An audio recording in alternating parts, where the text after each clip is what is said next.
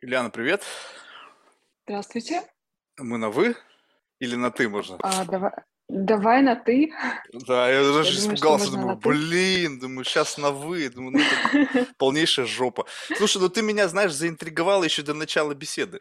Я утром, значит, открываю свое расписание, думаю, с кем мне сегодня предстоит побеседовать. Смотрю, читаю твою форму. И ты знаешь, блин, там в графе, что open mindedness level десятка. Где десятка это божественная, э, ну, типа, вот как бы divine open mindedness. Я думаю, блин, человек поставил себя на одну ступеньку с Богом. Супер должна быть интересная беседа. Вот это вот откуда столько Ну, смелости или, или, или просто ты как бы что-то там ткнула, не вникая? А почему? Я ткнула вникая. Я считаю, что нужно себя оценивать сразу хорошо и стремиться к лучшему. Почему Фига себе, сразу на ты одну себя... ступеньку с Богом? Ну а как? Ну там написано десятка divine open mindedness. То есть это как бы вот тот сам... Ну представь себе, что, допустим, как бы ноль, это как бы когда ну, человек мертв, а десятка это когда человек, это уже не человек, это Очень Бог. Нет, это нет, это Бог, потому что представляешь себе, чтобы вот открыть, это знаешь вот как вот, э, когда я людям говорю, что значит вот десятка, это когда вот ну ща- я не религиозный человек, но э, сложно себе представить как бы живу, ныне живущего человека, который готов принять вообще все. Мне кажется, только Бог может, ну в религиозных всех этих направлениях принять, допустим, убийц, не знаю, насильников. Там же есть как бы такое прощение, да, вот Я это. понимаю, о чем ты, да. И понимаешь, и Да. когда человек говорит, что вот у него open mindedness десятка, это означает, что как бы ты в состоянии себе как бы принять человека, который, ну, какие-то совершенно зверства совершает, понимаешь? И это как бы говорит о том, что насколько как бы пластичный ум в этом отношении. Э, Во-первых, я агностик, вот, Ага. и оцен- оценку э, такую ставить там божества, люди, я не очень такое люблю. А, Я считаю, что, в принципе, пластичность ума– это очень важно, да, и я стараюсь не оценивать людей. Если мы рассматриваем а, убийц, насильников, я просто стараюсь не оценивать это с эмоциональной точки зрения, во-первых, потому что я клинический психолог, да, я знаю, каким образом люди доходят до такой точки кипения, предположим, и э, если с этой точки зрения рассматривать, тогда, конечно, почему не десятка, десятка. Но говорить о том, что я всего достигла, все, точка, нет, это не об этом. Слушай, а вот как вот, вот так вот живется? Знаешь, вот мне вот с одной стороны, ну, я очень бы хотел, вот, знаешь, вот до такого довести себя состояния, когда эмоции вообще почти не приплетаются. Ну, то есть ты вот как бы смотришь просто сюда, ну, всякая херня может быть. Де- почти 8 миллиардов людей на планете. Ну, ну, как бы травмированных людей со всякой там фигней, которая приводит их к каким-то жутким деяниям, может быть масса. Но вот когда ты заявляешь... Все. вот да, но вот представь себе, когда ты берешь и как бы вот в эту ситуацию смотришь просто с позиции травмы, то есть не вникая там вот в социальную значимость вот этого события. Люди же начинают на тебя смотреть, как ты так можешь? Это же, ну, как бы вот, ну, это нельзя так даже мыслить. ты как робот? Да-да-да-да-да. Вот это, ты как робот? ну, даже не как Нет, ну робот, они таких как будто бы начинают тебя осуждать, мне кажется. Даже не то чтобы как робот, а начинают думать, что ты как будто бы одобряешь. Если тебе кто-то скажет, что он может жить без эмоций, это ложь. Это значит, человек на самом деле сам себя обманывает. Невозможно просто взять, отключить эмоции. Мы же не роботы, у нас все-таки есть там, не знаю, животная составляющая, которую мы не можем до конца убрать. Ну, не можем мы так развиться. Я просто стараюсь... э, Естественно, я эмоционально, как и все, все оцениваю тоже. Но я стараюсь взвешивать и стратегически мыслить, так скажем. Потому что если я буду исходить из одних эмоций, я сделаю массу ошибок. Зачем допускать ошибки? Э, Просто когда мы говорим о других людях, я очень долго, это правда, старалась себя научить вообще не оценивать людей. Ну, то есть просто не исходить из оценочного суждения, потому что это огромная ошибка. То, что меня постоянно оценочно осуждают, и меня очень сильно это штормит, и мне это не нравится, это вообще моя самая большая проблема. И когда я это вижу, я понимаю, что я не хочу так относиться к другим людям. Поэтому я не могу знать, как и кто что-то сделал. а, Ну, это может знать только другой человек, согласись. Никто не знает, почему мы каким-то образом поступили. Как бы человек ни говорил, я тебя понимаю, там, даже если это близкий, никто не может знать, почему мы именно так сделали. Также и с другими людьми, поэтому мы не должны их оценивать, мы должны просто видеть и все. Чем больше внимания на свою жизнь, тем меньше будет рассыпаться она на жизнь кого-то и волновать, кто и что сделал. А тот, кто допускал ошибки, я думаю, что они сполна сами за это ответят. Вот и все. Получилось как-то очень религиозно, но я агностик. Да. Слушай, а вот ты говоришь, что тебя часто оценивают, а тебя в лоб оценивают? Ну, то есть как вот, ну, знаешь, да, мне в последнее время никто вообще замечания не делает. Я, я вдруг очнулся здорово. и... Нет, так ты послушай, это, это не здорово, это наоборот плохо. Я очнулся так, что где-то лет, наверное, уже, ну, года 3-4 я не получал в лоб каких прямо конкретных слов, типа, Марк, ты что, дурак? Или ты ну, какую-то чушь несешь. Вот люди настолько стали какими-то как будто бы вежливыми в живом общении. Там онлайн могут что угодно писать, но поскольку у меня нету социальных сетей, то как бы, ну, в общем-то, там меня и не укусить. А вот так вот, чтобы в лоб, тебе прямо кто-то тебя оценивает, прям с глазу Нет. на глаз? С глазу на глаз обычно меня все боятся, а вот в интернете боятся? меня оценивают. Ну так в интернете... Да, я этом... очень часто такое слышу. Какая глупость. Что меня боятся. А боятся ну, кто? Мужчины или женщины? Да все, Или... в принципе. Странно. Ну, мужчины, возможно, вызов... тоже боятся, я не знаю. Ну, да, это, видимо, может, в жизни я как-то кого-то пугаю, не знаю. Но нет, э, в жизни обычно мне всегда говорят все хорошее. А вот если вот. брать именно как-то в интернете, в интернете часто мне, ну даже незнакомые люди в основном пишут разный бред непонятный. Но я уже к этому привыкла, поэтому не, ну, в, я ну, не это, обращаю внимания. Тогда вот это вот странно, согласись, что э, как бы ведь, ну, получается так, что люди в интернете способны вылить больше гадости, чем в живом общении. А потому что интернет дает такую, знаешь, э, ну, ложную, ложное понимание, что якобы этот человек никогда не будет в твоем пространстве. Возможно, думают люди, что они пишут вообще непонятно кому, где этот человек существует, нет понимания, что он тоже где-то рядом может находиться. И поэтому, особенно когда пишут, пишут с пустых аккаунтов, ну, такая, знаешь, вообще закрытость со всех сторон, гадость кинуть. А зачем вот. ты это смотришь? Удовлетворить. Ну, то есть, как бы...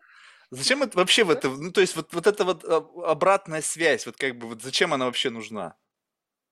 Не знаю, я даже не смотрю последнее время. Я даже перестала открывать запросы специально, чтобы вообще не, тратить на это время. Раньше меня цепляло, да, ну раньше было такое.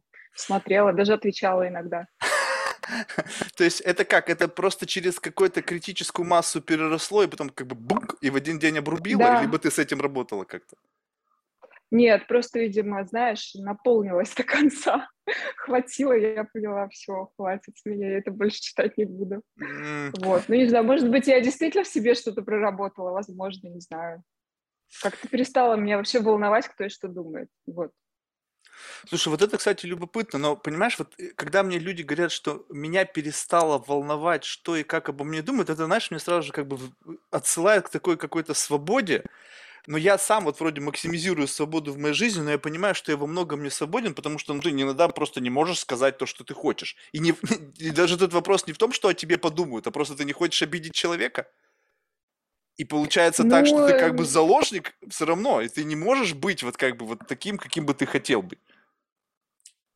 Ты знаешь, э, о свободе можно часами обсуждать, говорить, что это, и при этом не прийти к, общему консенсусу, потому что это очень серьезное такое понимание, и каждый для себя его характеризует по-своему. Если ты не хочешь обидеть человека, я бы не стала это связывать со свободой, это скорее с воспитанием связано. И э, в целом э, с твоим внутренним ощущением, понимаешь, что ты, что, что ты не хочешь кого-то обидеть. Но максимально идти к тому, чтобы человек, говорить людям, ну, человеку какому-либо, а, то, что ты думаешь, я считаю, что это правильно, потому что ну, зачем кого-то в чем-то обманывать. Поэтому не знаю, вот. я вот к такому пришла и максимально стараюсь, конечно, не обижая, говорить то, что я думаю. Но Видишь, если опять вот это понимаю, максимально стараясь, чуть-чуть опять подкручивание начинается, и ты как будто бы сама себе начинаешь быть. врать. Ну так вот, вот, это, вот где Нет, вот эта граница почему? между воспитанием, как, ну то есть это как бы сейчас как будто бы называется эмпатия, да, когда ты чувствуешь, что да. твои слова, еще не вылившие изо рта, могут потенциально в силу вот этой щупальцы реальности, ты понимаешь, что человек вот он вот здесь вот может быть раним, да, ты скажешь это, и он его точно это заштормит. И ты как бы это не говоришь. Но ведь это как бы вот то, что внутри тебя подмывает тебе сказать, и как бы получается что? Вот это Если самом... подмывает, нужно говорить. Если подмывает, зачем молчать? Ну, человек обидится. молчать? А, но здесь уже, получается, нужно выбирать. Либо ты говоришь, потому что тебе нужно это сказать, либо ты ставишь выше то, что ты думаешь о другом человеке. Все же нужно в первую очередь думать о себе. Это здоровая самооценка. Человек должен в первую очередь думать о том, что внутри него происходит. Если тебя что-то внутри ломает, и ты молчишь, это уже не очень хорошо. А Здесь сколько нужно задумываться, почему ты так делаешь. Да. А, а сколько у тебя вот в окружении людей, с которыми ты можешь откровенно говорить, вообще не включая никакие фильтры, зная, что они способны принять любую правду, вот, которую вот ты говоришь этим людям. Это же, знаешь, как бы некая такая высшая форма какого-то, ну, не знаю, я почему-то называю это такое ментальное извращение, да, когда вот это какой-то такой ментальный БДСМ. То есть я тебя очень люблю, и я говорю тебе правду не потому, что я хочу тебя ранить, а потому что я просто хочу, чтобы ты знала, что действительно происходит в моей голове. Но это больно, это, не, это может как вот кнутом по спине. Но я готов я в ответ могу... это принять. Я так могу только со своим любимым человеком, все. Один. И то мы уже пришли...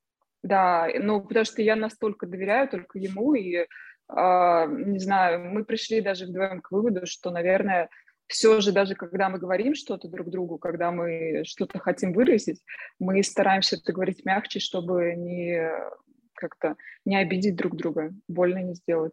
Mm. Но настолько говорить, чтобы вот прям, я не знаю, мне кажется, можно выражать свои мысли, не принося боль людям. Не обязательно можно сказать, что ты думаешь, но при этом сказать это мягко.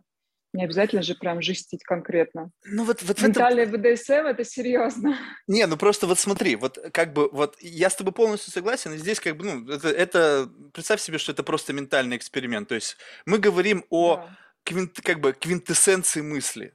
То есть потом, вот скажем так, вот это вот какая-то капелька, какая-то эссенция твоей оригинальной мысли. И ты на нее смотришь, и она понимает, что эта капля способна убить слона. И ты говоришь, окей, я начну ее разбавлять. И постепенно начинаешь как бы вокруг этого играть, слушай, там, и начинаешь как бы обыгрывать эту ситуацию так, чтобы не ранить. И в конечном итоге что получается? То есть ты как бы, ну, ну то есть можно сказать просто. И тут начинается приплетание какого-то там, э, нарис, рисование каких-то там роз, цветочков, там чего-то, для того, чтобы просто сгладить какой-то основной месседж. А предполагается так, что если люди друг другу доверяют, предполагается так, что если люди друг, в друг друге заинтересованы и как бы ничто чисто теоретически не способно это разрушить, потому что фундамент очень серьезный, Конечно. то нафига вот это вот все вот как бы словоблудие? То есть это получается, что есть Вы... какая-то некая, как это сказать, некая неуверенность в том, что человек способен Нет. это вывести? Нет, естественно. Ну зачем людям боль приносить? Все же люди же разные бывают абсолютно. Одно и то же разные люди совершенно по-разному воспринимают. У всех разная психика, все по-разному воспитаны, а, разные эмоциональные травмы у людей есть. Я тебе могу сказать, что нет людей без эмоциональных травм. Вот э, ты сказал, что большинство вокруг там нет, вообще все на самом деле люди, они эмоционально травмированы, это норма. Э, в России, кстати, это не очень сильно принимают, здесь почему-то очень люди любят идеализировать и стараться, вот знаешь, какую-то создать такую форму внешнюю, хотя внутренне они чуть-чуть другие. А, это чуть-чуть про Запад, наверное, но все люди абсолютно имеют свои проблемы, это нормально. И когда мы с кем-то близким обсуждаем, кому мы доверяем, мы, естественно, выражаем то, что мы думаем, но мы в первую очередь думаем о том, чтобы этот человек, э, ну, не, не, не, не, как вот не задело то, что мы говорим. То есть мы не хотим ему принести боль, например. Поэтому мы говорим это определенным образом, но это не значит, что мы врем. Это не говорит о том, что какое-то словоблудие. Мне кажется, я не знаю, нужно быть каким-то Гитлером, чтобы думать, как себе выразить свои мысли, да, знаешь, вот как мне рассказать обо всем, что я сделал своей, своей жене, я не знаю, там, Такие люди, кстати, обычно не заморачиваются. Чем больше у людей проблемы и что-то нужно выразить, тем меньше они об этом думают. Чем больше человек более чистый, так скажем, знаешь, ему особо выразить нечего, он сидит, заморачивается и думает, боже, как же мне это сказать, как же это примут, как же мне это, ну, это больше надуманное. То есть не стоит настолько заморачиваться, люди скорее примут, чем будут как-то оценивать.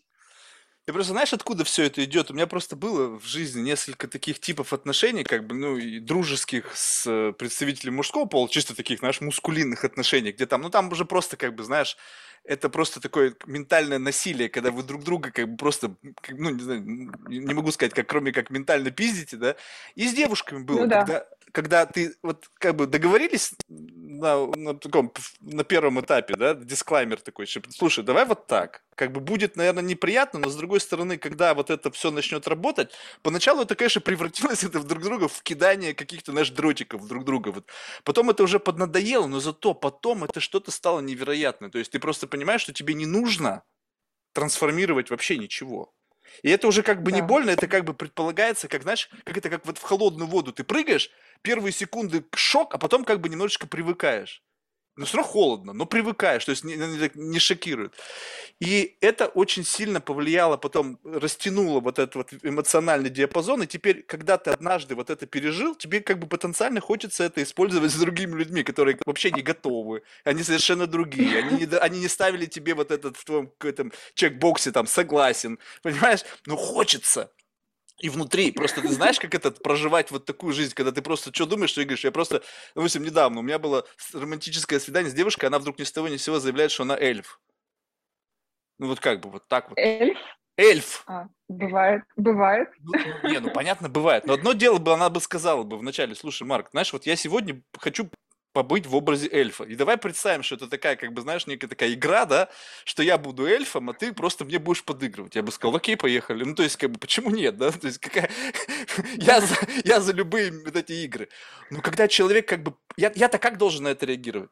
Я вот весь вечер сидел и думал, блин, как бы так вот мне сказать, что как бы, ну, ну, ну то есть, чтобы, как бы не обидеть, и чтобы продолжение было все-таки потом, знаешь, в своем, ну, как бы, в своей биографии, там, в своих сексуальных достижениях был секс с эльфом. Ну, то есть, как бы, не каждый, наверное, может похвастаться, да? И поэтому ты как бы пытаешься немножечко это сгладить, сгладить, и потом думаешь, твою же мать, думаешь, какого хера? То есть, что меня держит? Ну, что-то держит. И понимаю, что держит ровно то, что я как бы не хочу как бы обижать людей. Но внутри меня живет какая-то сволочь, как бы, которая как бы хочет, да. вот знаешь, это вот некого такого ментального насилия. Это не проблема воспитания, это просто правда. Рвется Конечно. наружу. Как бы и сказать, что я не из «Властелина колец». Да-да-да-да-да.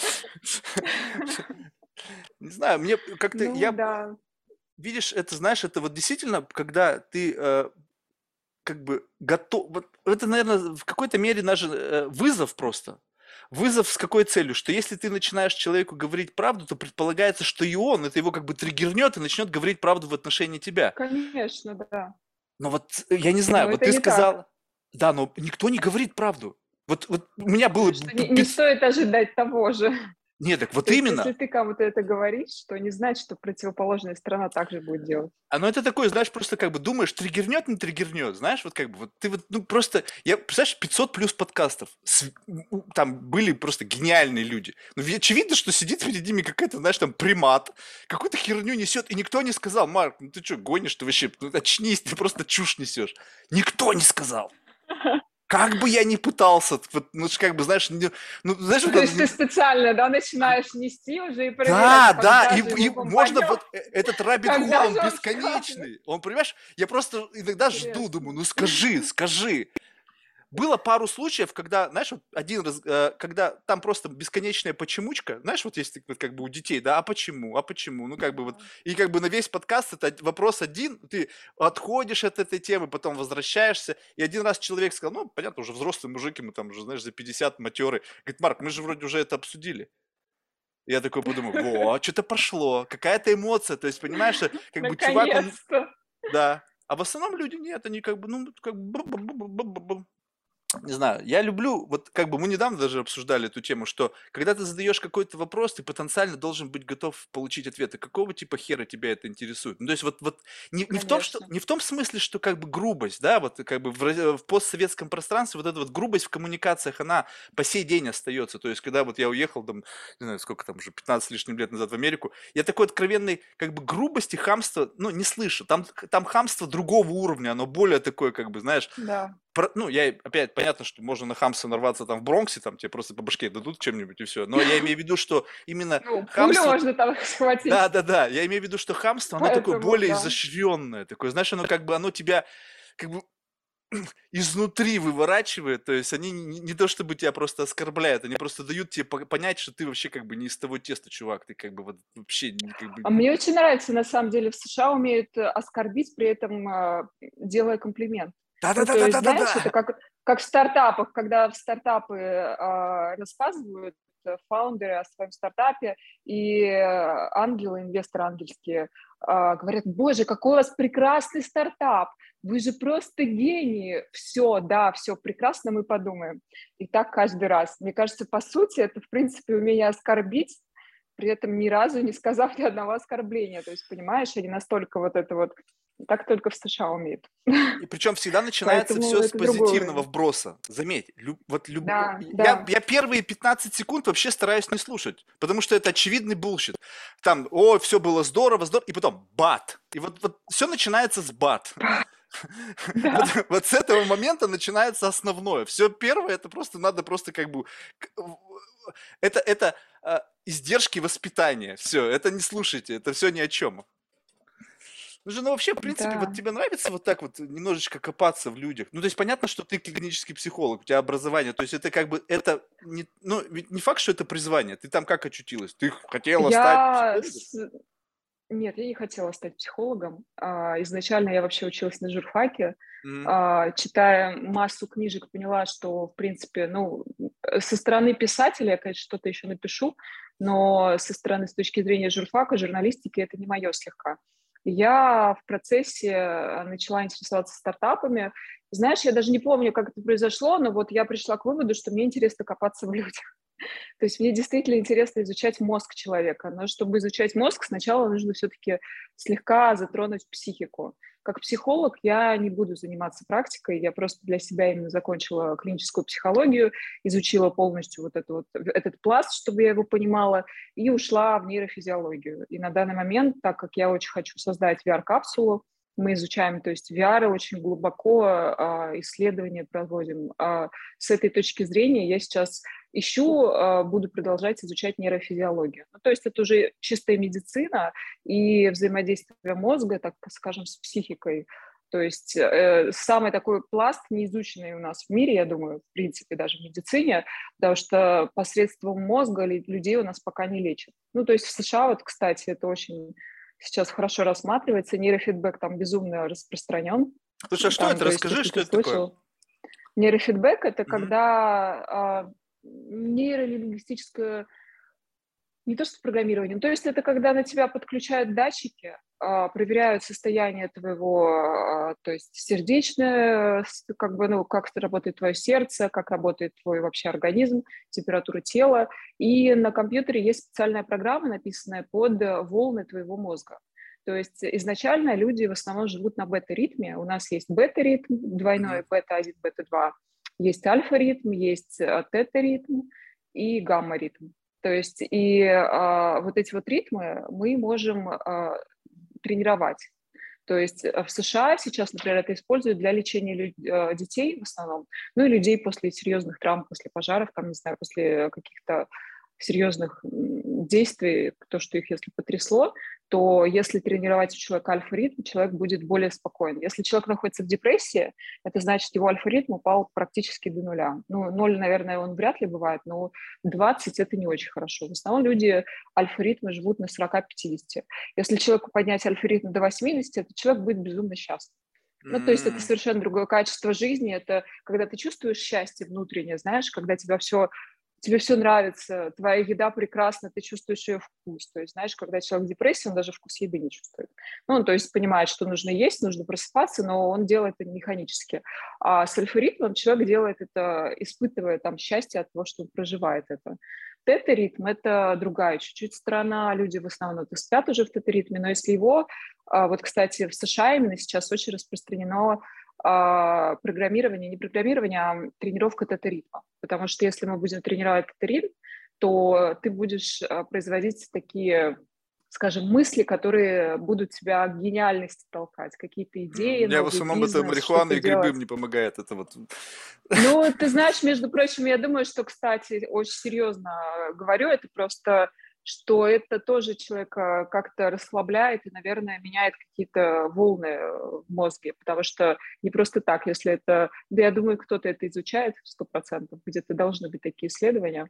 И тета – это как раз выбрасывание вот в это состояние. То есть человек в это состояние выбрасывается, и, в принципе, в этом не знаю, в эйфории находится. Вот. Ну, я бы не сказал, что Для в эйфории нахожусь.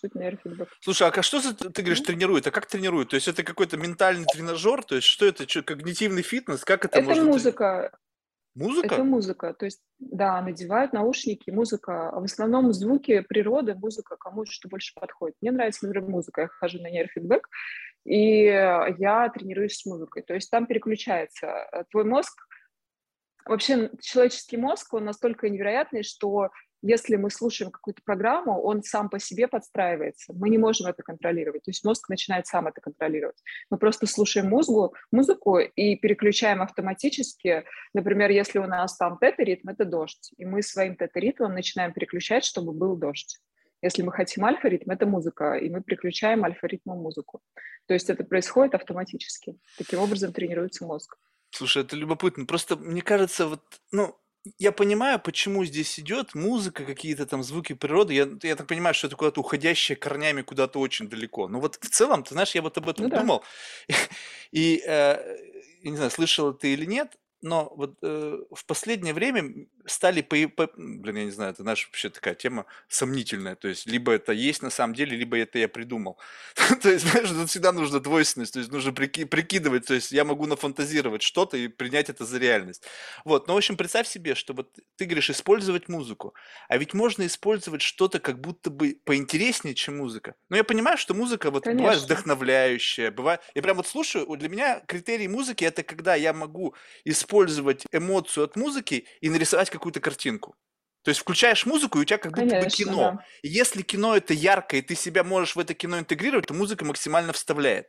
Если эта музыка превращается в шум, который просто хочется отключить, то это, наверное, не твое. Так вот, представь себе, но это как бы как будто бы просто, и она у всех в голове распаковывается. А теперь представь себе, что тебе заведомо вбрасывают какую-нибудь заморочку. Но она такая классная, что ты начинаешь как бы на эту тему думать, и автоматически это искусственно. Вот как ты приходишь в тренажерный зал, там же как бы тренажеры стоят, и ты искусственно начинаешь что-то делать, как бы, ну, совершенно не свойственно тебе. И вот эти вот заморочки, такие какие-то мысли хорошо продуманные, которые, знаешь, как бы такие, не, не, не, вот можно привести пример конспир, конспирологию, как для многих людей она как какая-то вот такая вещь, которая почему-то цепляет. Ну согласись. То есть даже будучи не человеком, не вовлеченным это, ты понимаешь, что других людей в этом цепляет. То есть какая-то есть в этом изюминка. А теперь убрали конспирологию, просто какую-то вот заморочку, которая позволяет тебе думать специфическим образом на темы, которые тебя, в принципе, никогда раньше бы не побеспокоили. И вот здесь начинают мозги работать так, как они не работают никогда. Потому что в обычной жизни ты с такими задачами не сталкиваешься. И вот это как будто Это бы некий... нейро- нейролингвистическое программирование. Ну а музыка Ты что? описываешь. Музыка это же звуки. Но это тоже программе, это звуки, Вот. конечно, да. Да, но звуки, какая Но- разница? Звуки, которые не имеют смыслов, либо звуки, которые семантически имеют под собой какой-то, ну, какой-то смысл. Это же немножко интереснее. То есть ты распаковываешь музыку и такой все. момент. Я не изучала такой момент. Возможно, кто-то, опять же, делает именно так. А, просто именно музыка людьми воспринимается звуки природы проще всего. Я думаю, по- именно поэтому используют это, да. Но если брать именно какое-то серьезное программирование, то следующий этап, конечно, такое возможно. Но ты знаешь, так можно напрограммировать людей на очень-очень серьезное что-то. Поэтому это так, да, да, это такой момент чуть-чуть тяжелый, потому что что там можно в голову человеку вложить, и кто и зачем это будет делать, мало ли. Блин, так и так вкладывают с утра до вечера. Чё, что, ты сейчас мне, Конечно, сейчас, мне кажется, просто, просто отбиваешься уже от этого, думаешь, блин. Не, ну, Да. слушай, а вот ты когда копаешь, ты говоришь, я люблю копаться в людях, но ведь у тебя какой-то инструментарий по, по ходу сформировался. Ну, то есть как вот, у меня всегда стандартная тема. То есть вот представь себе, что есть какая-то такая странная идея, да, вот человек это как некий, как некий дом, да, то есть ты смотришь сначала на фасад, фасад дома, какой он, большой, маленький, хибарка, там, дворец. Ну, понятно, что в зависимости от того, как человек сам себя преподносит, ты какое-то такое первое впечатление об этом человеке, какой-то ментальный такой, какая-то конструкция, фантом, да. И потом вот стоит дверь, и тебе хочется быстро ворваться в этот дом, пробежать сразу же в какую-то там темную комнату, где там скрыто все самое интересное. Но ведь для этого тебя обычно пускают только в фойе. Ну, как бы вот в рамках такой первой Да. встречи. Но ведь есть какие-то трюки, которые, ну, трюки я называю просто, ну, видимо, из-за нехватки словарного запаса. Инструментарий какой-то, который позволяет незаметно, незаметно раз-раз-раз бочком по стеночке и как бы проходить туда, куда, в общем-то, тебя не звали. Вот копание, оно А, сопряжено с этим, либо же в копании оно должно быть этически, как бы, ну, с разрешения человека. Ты знаешь, после клинической психологии, как говорят мои друзья, во-первых, все становятся атеистами, во-вторых, все начинают слишком понимать людей. И мне кажется, это уже чисто профессиональное, потому что когда ты столько изучаешь о психике человека, все лежит на самом деле на поверхности. Это люди больше придумывают и хотят обманываться, нежели есть это на самом деле. Потому что когда ты видишь человека, тебе хватит пять минут понять, чтобы, что это за человек. Если человек обманывает, это тоже сразу понятно. Но Как? до последнего... Потому что обман большей степени это то, что мы сами хотим воспринимать, нежели то, что нам дают. Это наше внутреннее желание обманываться, а не то, что нас обманывают. Поэтому, когда нас кто-то обманывает, мы знаем изначально, только обманываем себя сами, что нет, это не так. И А у меня наоборот. всегда есть. А у меня Да. наоборот. Вот я не знаю, понимаешь? Я изначально, вот представь, знаешь, не я не знаю.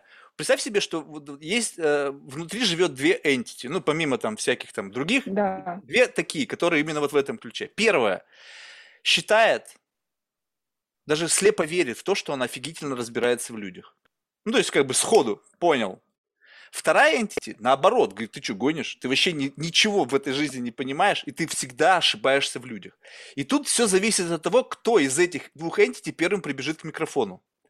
Если первая, которая разбирается, ты пытаешься все, все, все общение с человеком доказать, что ты был прав. Если другая, которая как бы во всем сомневается, ты пытаешься понять, кто перед тобой находится. И поэтому ты никогда не можешь быть с полностью ка- уверен в том, что ты думаешь, человек врет или он говорит правду. И ты постоянно пытаешься это проверить. То есть это какая-то такая странная во мне заморочка, потому что как бы ну, everybody lies, да, ну, ну, понятно. И если жить вот в такой парадигме, то получается, что как бы, ну, все, все каким-то образом пытаются что-то докручивать. И тебе хочется как будто бы поймать человека за руку. но ты, получается, изначально живешь э, в, в той точке, где ты считаешь, что тебе изначально врут. Да. То есть ты изначально... А зачем ты так делаешь? Ты изначально себя программируешь на то, что все окружающие обязательно тебя обманывают. Ну, потому что это так. обманывать. Не, То ну есть, потому что... вот, ты понимаешь, но это не так. Лю- люди не изначально не настроены на то, чтобы обманывать всех вокруг. Вот, То есть, подожди. может, Это же, это же да. как бы они не то чтобы не настроены, это такое ощущение, что это как бы дефолтный режим.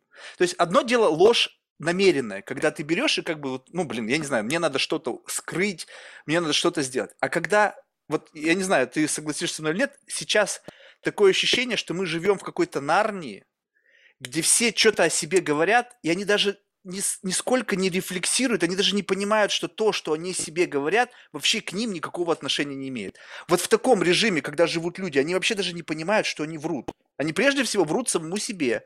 Настолько сживаются с этой ложью, что они не знают, что они врут. Но ты-то знаешь, что это не так. Потому что если человек говорит, что он ментально там просвещенный, что он такой весь осознанный, то в принципе ты его можешь сколько угодно тыкать, и он не будет себя реагировать. Ну, я имею в виду тыкать, как, знаешь, как, как, как щенка ты воткнул, а он уже весь затрясся. Ну, как вот, ну, так не бывает ведь, извини меня, если ты такой осознанный, то тебя нужно хотя бы ткнуть, как питбуля, чтобы ты хоть что-то там, «А!» какой-то оскал показал. Соответственно, что? Это ложь? Ложь. Но человек, он не осознает, он думает, что он один раз съездил там какой-то, прошел курсы, съездил там на Бали, он там, не знаю, прослушал там какие-то, там прочитал две умные книжки, и он теперь офигительно осознанный, просветленный, такой, как бы ментально уравновешенный. Ведь не так? Но он-то себя Я позиционирует исхожу, так. я исхожу из той точки зрения, что нет осознанных людей, ментально осознанных, не знаю, развитых. Все люди есть с проблемами. Вот, и если человек считает, что он осознанный, это очень, не очень хорошо. А в плане того, что как бы о себе что-то... Ну, вообще сейчас соцсети, мне кажется, знаешь, к такому двигают, что какой-то создать фасад, за которым не, не факт, что что-то есть. Вот, и Нет, что-то проще воспринимай есть. людей. Обяза- Проще вот, воспринимай людей, что я Блин, могу так- сказать. Так не, ну это, ты понимаешь, меня же это не парит, мне наоборот интересно. Вот представь себе, А, что ну, когда перед тобой стоит... парит. Да, перед тобой стоит красивый фасад, но тебе-то интересно поговорить не с фасадом, потому что с фасадом обычно все говорят. Ну, то есть вот в обычном режиме все общаются только с фасадами. Ты хочешь задник увидеть? Да, да, да, да, да, вот с тем. И, и причем, знаешь, что любопытно? Да. Мне кажется, есть два типа людей, которые осознанно воздвигают фасад. То есть они настолько понимают каждый элемент этого фасада, знаешь, вот ты смотришь там, не знаю, не знаю, Саграда Фамилия там в Испании, там какая-то такая психоделика, там, ты же, он же это создавал, то есть он для чего-то каждый ну, это образ... прекрасно, я считаю, да. да. Каждый а раз теперь представь себе... видеть новое. Да, а теперь представь себе, что большинство людей как бы бегут, и вот как вот, а, не, не бегут, машина едет через поле, и вот в лобовое стекло влезаются мухи, и так, что-то налипло, потому что это модно, актуально, там, ну, ты, ты как бы через эту массу несешься, и потом вот это вот засранное стекло, вот это ты, это твой фасад, я там и это, я и то, я и пятое, десятое, и как бы получается, что один строил фасад, понимая, окей, я делаю это, потому что, ну, как бы и причинно-следственная связь. Я сделаю так, выстрою вот здесь вот окошечко таким образом, чтобы люди думали, что я это. А кто-то, о, у него вот такое окно, я себе такое же сделаю. Нафига? Понятия не имею. Просто потому, что у него такое окно. И вот эти два типа. Один такой как бы продуманный, а другой просто, который копирует. И вот всегда, когда ты начинаешь первое общение с фасадом, ты понимаешь, а кто там-то сидит? Там реально инженер, либо просто копипастер? Не возникает такого интереса у тебя? Копи- Понять. Копипастить тоже нужно уметь. Да, некоторые не заморачиваются. Что, что там? Ну, ну, как бы, если это проверено трендами, там, не знаю, в Инстаграме, там, все это делают, ну, окей, ну, наверное, если я сделаю, то как минимум все скажут, о, еще один прибыл в наш отряд. То есть... С такой точки зрения я в людях не копаюсь, наверное. Я скорее с другой, с биологической. Именно почему люди так делают, ну, я примерно понимаю, почему. Если им приносит это счастье, почему нет? Это же их право. Каждый может делать то, что считает нужным. Главное, чтобы это не вредило другим людям. Если это не вредит, то все в порядке. Ну, то есть у тебя природа твоего изыскания в человеке, ну, то есть вот нейрофизиология, я понимаю, что как бы это звучит, но с позиции опять такого как бы, ну, больше бизнес-направления. То есть для души каких-то а, копалок нету. Это для души. Нет, это для души. Идея лечить посредством VR. И я хочу изучить доказать, что это возможно. Я бы не старалась собрать информацию, исследования, которых очень крайне мало, и эм, это мне интересно. А, то есть э, то, что ты рассказываешь о человеке, я тебе могу сказать, что это психологическая проблема, которая очень много сейчас в современном мире, то, что люди, э, стадные животные, мы любим сравнивать друг друга друг другом, даже когда мы говорим, что мы не любим сравнивать, мы все равно друг друга, как это сказать правильно, друг с другом сравниваем. И если у кого-то что-то прекрасно, люди начинают повторять. Это нормально. То есть это достаточно распространенное явление. Если люди создают какие-то фасады, ну, опять же, э, тот же момент, как девушка, которая тебе сказала, что она эльф, понимаешь? Вот именно в этом разрезе времени она захотела быть эльфом. Потому что у нее какая-то там, не знаю, проблема в жизни произошла настолько тяжелая, что она ушла вот в это, и она эльф сейчас. Она в этом счастлива. Если человек в этом счастлив, если она в этом сейчас состоянии себя чувствует а, комфортно, значит, так нужно. Поэтому это нормально, пусть будет эльфом. Прекрасно. Главное, чтобы она других эльфами не делала при этом. То есть, в принципе, ты как бы вот, ну, когда перед тобой появляется новый человек, ты просто как бы дефолтно принимаешь его таким, как есть, понимаешь, э, делаешь такую установку, что что бы он ни делал, он это, делает для максимизации собственного счастья и удовольствия от жизни, и бог с ним. Да, я очень серьезно отсеиваю свое окружение. Если кто-то появляется новый в моем окружении, значит, я этого человека по факту принимаю таким, какой этот человек есть. А, я не пытаюсь кого-то переделать. А не, не переделать, а понять. Не понять, ну, если что-то я не понимаю, конечно, я пытаюсь понять до того максимума, пока для меня это приемлемо и комфортно. Если мне что-то неприемлемо и некомфортно, я убираю этих людей из своей жизни. То есть терпеть что-то я не готова. Я такой в данном в случае жесткий человек, и у меня либо, то есть то, что я воспринимаю, у меня есть комфорт. Если у меня нет комфорта, я из этого состояния ухожу. М. А ты же понимаешь, что это как бы превращает, ну, как бы вокруг тебя образует некий такой бабл, ну, то есть как бы вот некий такой комфортный мирок, в котором есть красные линии, которые вот А если человек... зачем? за- з- Да, ка- естественно, да. А зачем жить, если некомфортно? Жизнь должна приносить комфорт и счастье. Я, я с тобой Ну, то согласен, есть, э, но вот представь себе, что когда ты, э, ну, как бы, и берешь, и вот, э, ска- скажем так, что есть люди, которые по какой-то причине тебе кажутся, ну, некомфортными. Ну, то есть вот что-то в них есть, что как бы, ну, ты говоришь, не, что-то не то. Ты не задумываешься никогда, что это может быть ты как бы не о них, а о тебе. естественно, я начинаю в себе разбираться. Но если меня это в себе устраивает, я это в себе оставляю. То есть и с людьми просто не взаимодействую. Это не значит, что я всех резко отсекаю. Ну, то есть это не так, естественно.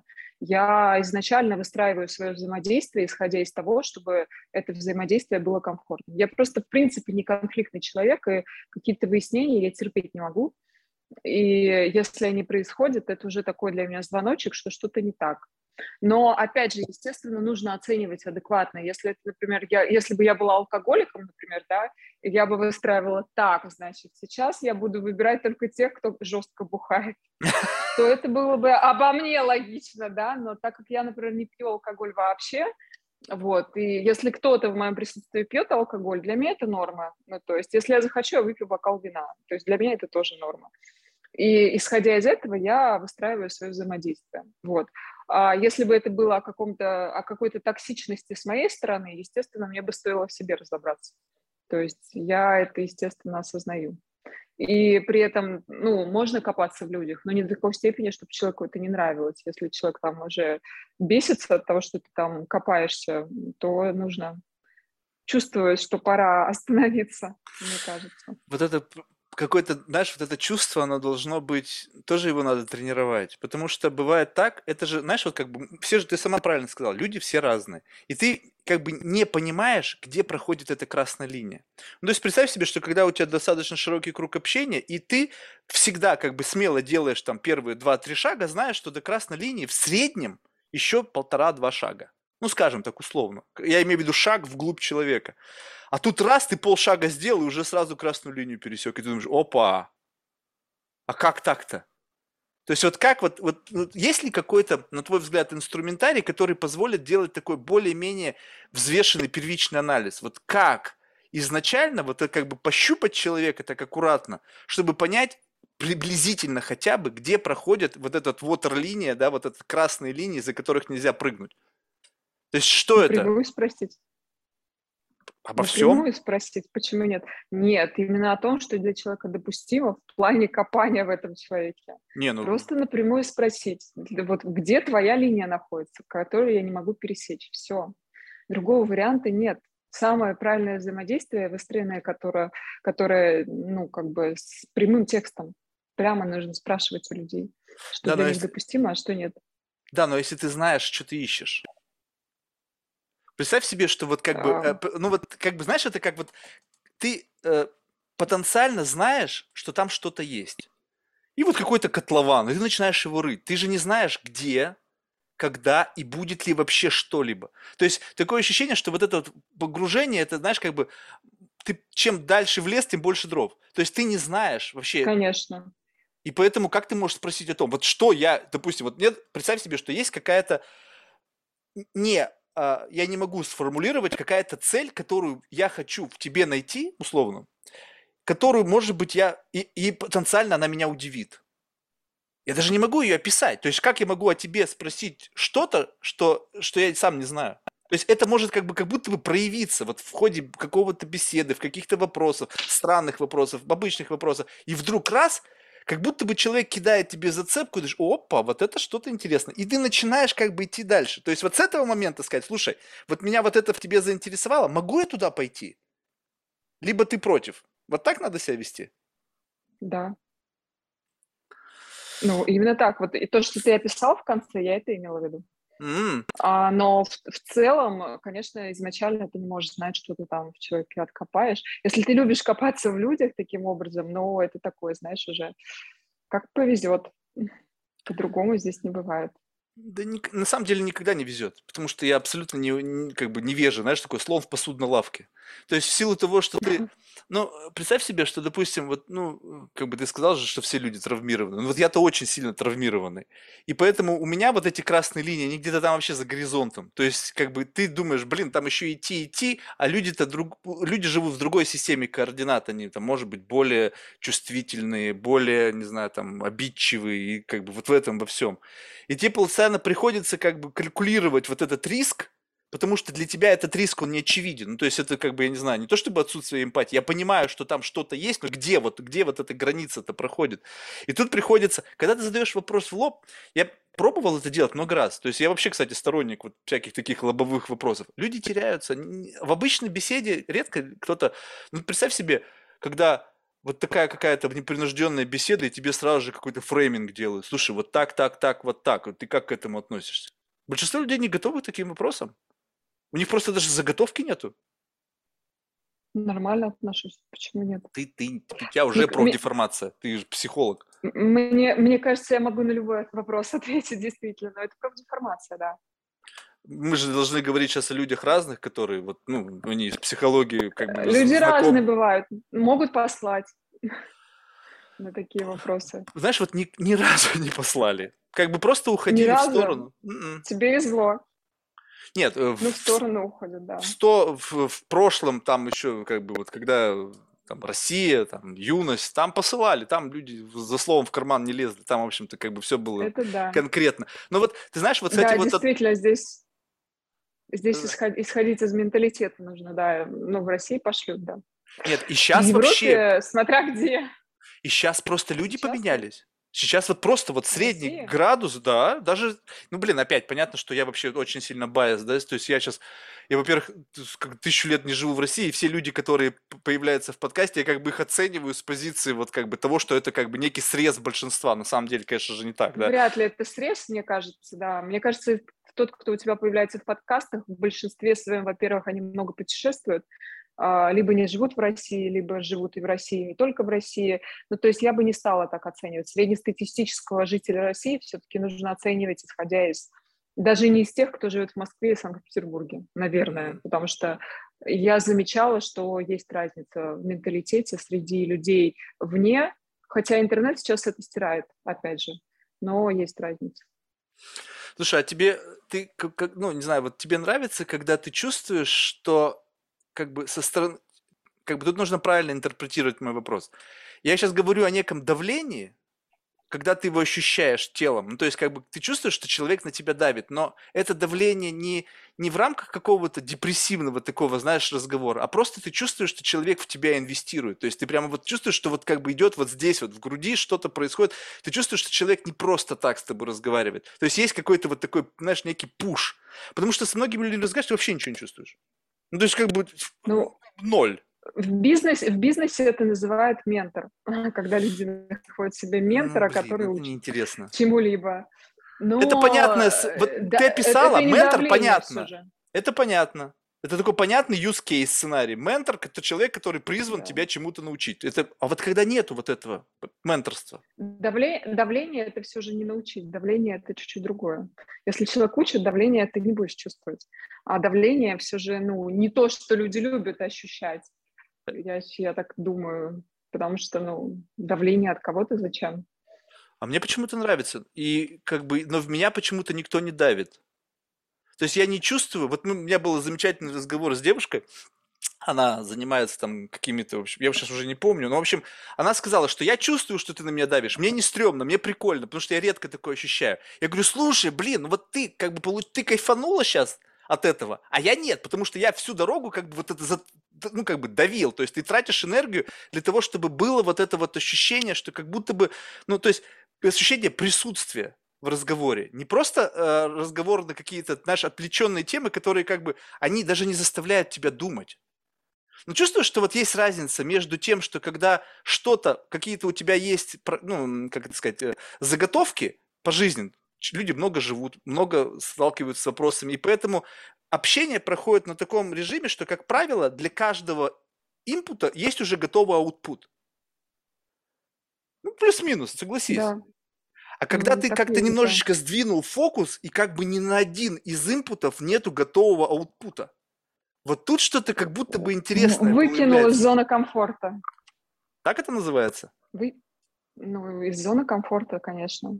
Ну, то есть у человека есть зона комфорта, в которой он, так скажем, ходит кругами, а потом вдруг кто-то появляется, оттуда выкидывает, задает провокационные вопросы, человек не знает, как на него ответить. Разве это, это провокация? Не, ну это не, подожди, не провокационный но... вопрос, это какая-то журналистика, когда пытаются из тебя выдавить какую-то правду матку, которая может потенциально как бы повлиять на твою какую-то репутационную составляющую. Здесь ведь такого нет.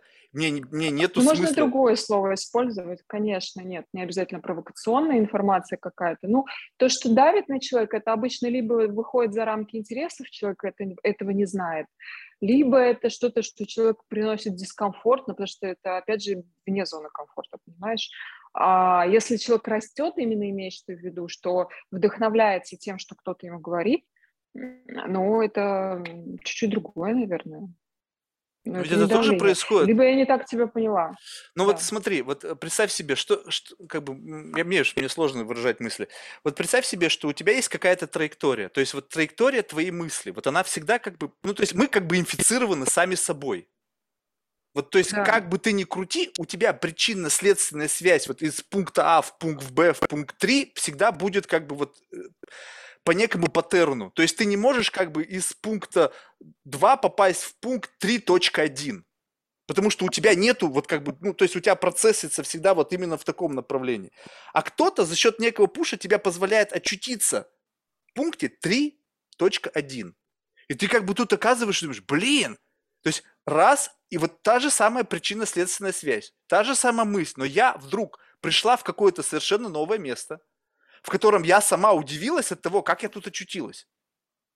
И это как будто бы идет вот через некий пуш, через, через какую-то все равно эмоцию, которую ты позволяет тебе человек, ну, как бы прочувствовать, не знаю, там, дарит тебе ее. Знаешь, вот когда с человеком ты общаешься, он тебя раз и удивил. И ты прямо... Давно рад... у меня такого не было. Не было? У меня недавно было. Да, тебя мурашки прям давно по коже. Не... Это, наверное, невероятно. Очень давно меня никто не удивлял, да. Интересно. И ты знаешь, и, и выяснилось, что многие люди боятся удивления. Вот я, пер, я, представляешь, дожил до стольких лет, и мне говорят, ты что, говорит, Марк, а ведь немногие люди любят удивляться. Я говорю, да вы что, я, я всю жизнь ищу этого. То есть удивите меня так, чтобы вот пошатнулось прямо все. А говорит, нет, люди боятся удивляться. Ты можешь себе такое представить? Опять же, потому что это выбрасывает из зоны комфорта, что я могу сказать. Наверное, поэтому и боятся. Не знаю, мне вот эти разговоры о зоне комфорта кажутся странными, потому что, блин, ты знаешь, мне кажется, вот а еще ведь говорят, выйти из зоны комфорта. Да большинство людей вообще ни разу в жизни не были в зоне комфорта. О чем речь? Они даже понятия не имеют, что а значит это... зона комфорта. Нет, это не та зона комфорта. Здесь не слово комфорт нужно воспринимать. Здесь скорее именно чисто лингвистическая проблема, потому что в русском языке есть слово только комфорт для данной описания данного как бы состояния, но на самом деле это та зона, в которой человек проживает, в которой человек привык проживать. Если человек, например, привык проживать в постоянном стрессе, для него это будет зона комфорта. Хотя на самом деле это не комфорт понимании лингвистическом комфорта. То есть это вот здесь такая проблема, поэтому все думают, что зона комфорта – это все, это где все прекрасно. Нет, это не та зона, где все прекрасно. Это та зона, в которой человек привык жить годами, он в ней находится. И это не значит, что человек в этом счастлив. То есть, в принципе, здесь неприменимо понятие некого эталона, да? Да, да, естественно, это не эталон. Это то есть то состояние, так скажем, в котором человек живет, вот он так родился, жил, его семья так жила, пусть это было плохо, но это вот, вот так принято. И вот то, что так принято, в этом состоянии человек живет. Вот, э, вот это называют зоной комфорта. Но это не комфорт. Действительно, на самом деле, стоило бы назвать по-другому, потому что очень серьезная проблема восприятия происходит. Вот. Если человек, например, живет там, не знаю, как японцы, знаешь, работают и засыпают в метро. Для них это зона комфорта. Вот, то есть, хотя они в этом себя убивают. Но вот, вот это их зона, в которой они привыкли. И выйти из нее для них уже сложно. Если кто-то сейчас их вытолкнет, скажет, все, спи 8 часов, а, работай там 5 дней в неделю, человек такой, о чем вы вообще? Человек может заболеть после этого. Ну, есть же такие моменты, когда люди привыкают к чему-то, и от резкого выталкивания они начинают заболевать, у них все рушится, не знаю. Поэтому люди боятся того же, например, инсайда или то, что ты рассказывал, какого-то э, вдохновения, то, что ты удивился, удивление, что ты там говорил. Ну, человек боится этого. Как это? Он сейчас узнает что-то новое, а вдруг это всю его жизнь разрушит вокруг. Он все это так надежно выстраивал, свою ужасную вот эту вот этот стресс, там, свою депрессию, вы у меня сейчас это все заберете. То есть поэтому боятся. То есть, наверное, можно назвать это некий такой персональный mindset. Да. То есть не то чтобы зона комфорта, а такая какой-то набор каких-то настроек, в котором ты находишься в состоянии некой работоспособности. И чуть настройка сбилась, ты не работоспособен. Да.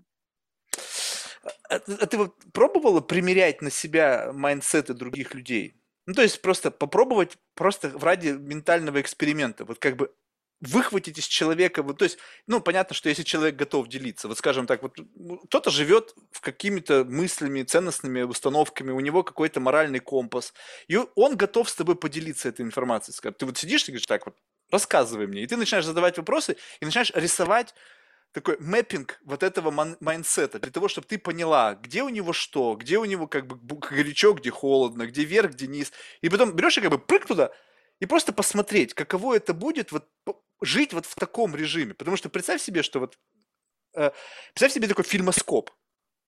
И ты это вот Я некий, постоянно так делаю, кстати. Некий свет. И да. то, что отображается на стене, оно просто вот это, в этом виде некого слайда, которого можно назвать майндсетом. Раз, и ты видишь, на картине появилась такая херня жуткая. Чик, слайд поменял, а там Винни-Пух с пятачком. Вот это поприкольнее. Бывает такое, да. Я постоянно оцениваю жизнь людей. Мне нравится копаться, на самом деле, в поступках людей, почему люди так поступают, примерять на себя и смотреть, но ну, как бы понимать, почему для меня это недопустимо, что-то или допустимо.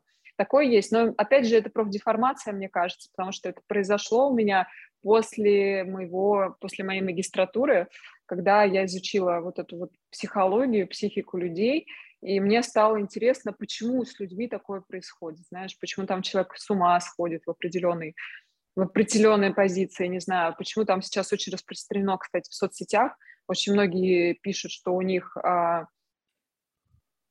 есть, а, забываю постоянно название, а, то есть, ну, постоянно люди напряженные, у них постоянно бывают какие-то проблемы, я это изучаю и думаю, ну, то есть, почему это с людьми происходит. Мне это интересно, да. А изучаешь как? Это какой-то... Ты берешь человека с этой проблемой и начинаешь вытягивать из него корни этой проблемы? Нет, нет, почему? Я не всегда общаюсь с человеком. Ну, то есть, если, если мне что-то рассказывают, я, наверное, да, примеряю на себя. Смотрю, как бы я в этой, в этой позиции поступила.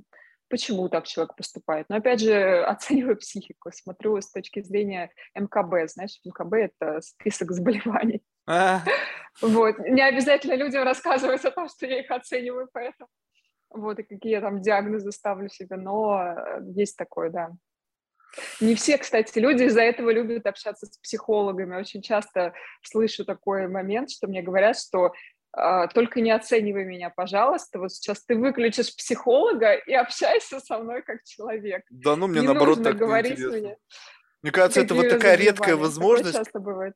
Мне кажется, наоборот, это такая редкая возможность, когда есть человек, который может на тебя посмотреть с позиции не просто человека, который, ну, нравится, не нравится, знаешь, такая вкусовщина, а человек на тебя смотрит, и ты чувствуешь, как бы, ага, так прямо, знаешь, так чувствуешь, что происходит считывание какой-то информации, ты понимаешь, что ты то, что говоришь, оно сначала, как бы, не факт даже, что человек слышит то, что ты говоришь, он просто смотрит как будто бы вглубь тебя.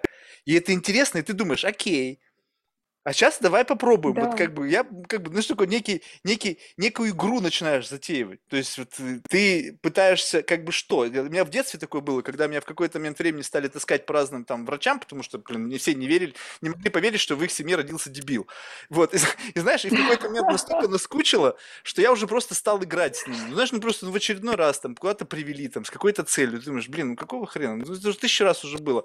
И ты как бы начинаешь, уже зная там какие-то вопросы, ты начинаешь просто задавать как бы подыгрывать. Ну, то есть отыгрывать какую-то ситуацию, в которой ты уже был, но с позиции просто как бы, потому что наскучило. То есть, что вы пытаетесь во мне разобраться? Да забейте вы уже на меня, живите Ну, хороший жизнью. психолог это поймает. Хороший психолог поймет сразу, что ты его обманываешь, что ты там что-то пытаешься подстроиться. Ну а как? Вот представь себе, что вот э, как бы, а, я понимаешь, вот мы сейчас говорим... Визуально. Ну вот намеренная ложь, понимаешь? Вот намеренная ложь... Визуально. Это... А как? Ну, по лицу человека можно считать по мимике. Все. То есть ты не, то есть ты напрочь исключаешь момент а, какого-то, а, как бы, не то чтобы э, мимическое момент расстройство. гениальности? Не-не-не, никакой гениальности, забудь вообще это слово в отношении меня. Мимическое расстройство? Да. Мимическое расстройство – это большая редкость, и ну, в плане, даже если есть мимическое расстройство, все равно взгляд, бегающие глаза, там положение бровей, оно чуть-чуть э, будет Вот. выбиваться. Вот. А представь себе, что вот эти бегающие глаза даже в обычном состоянии. Мне всегда, когда с девушками общаюсь, говорят, Марк, что это с глазами? Они тебя на месте никогда не стоят. Ну, то есть я, я не... Для меня как бы вот процесс наблюдения за вот этим окружающим миром, он, он не потому, что мне, блин, хочется это делать, а потому что по-другому не, по- не получается. И, и это же можно легко спутать с тем, что мне сложно формулировать мысли. Я закатываю глаза и смотрю, как будто бы в своей башке копаюсь. В этот момент что я выдумываю? Да нет, я просто пытаюсь всеми силами собрать как бы мысль, которая в моей голове есть. Она настолько херово собирается воедино. Можно подумать, что это ложь. Можно подумать, что я в этот момент сочиняю что-нибудь. Легко, если ты будешь Почему следовать нет? стандартным паттернам. Ведь это не то же самое. Нет, ло- ложь не по этим признакам А по каким? определяется, во-первых. Если, если человек закрывает глаза и думает, человек просто закрывает глаза и думает. М. А когда человек лжет, у него реагирует тело. Во-первых, мышцы по-другому, плечи, а, ну как бы положение плечей, руки, глаза, взгляд, губы, положение подбородка. Это все вместе. Это очень сложная история. И то есть, если ты это изучаешь, то ты видишь, что человек лжет. Когда человек занимается очень долго психологией, например, и если есть психологи, которые ведут практику, через них прошли там тысячи людей, которых они вылечили, они автоматически знают уже, когда кто-то лжет, когда кто-то что-то придумывает, сочиняет, додумывает. Это видно сразу. Как бы ни было сложно принять, но у всех людей одинаковая примерно мимика, когда люди лгут. Примерно одинаково люди проявляются, потому что у всех одинаковая мышечная память, у всех одинаково работают мышцы. Как бы ни было сложно это людям принять, им хочется, ну, понятно, индивидуальность – это чуть другое, но само физическое тело, оно все же у всех одинаково работает. И те же мышцы, которые, например, когда человек в стрессе, у всех одинаково зажимаются в одинаковых местах. Для этого люди ходят на массаж, потому что массажисты знают, как их расслабить. Если бы это все было по-разному, ну, наверное, бы они не знали, как это делать. Знаешь, остеопаты, массажисты есть. То же самое с психологией. Когда человек лжет, то это происходит примерно по тому же самому пути, как у всех. Так же, как, ну, есть список МКБ заболеваний, ты знаешь, как сейчас вот то, что я хотела сказать, вспомнила про соцсети. А, большинство блогеров говорят, что у них панические атаки, что они этим очень страдают. Постоянно слышу. И на самом деле я могу объяснить, почему вот про тот фасад, про который ты говорил, это сопряжено с паническими атаками.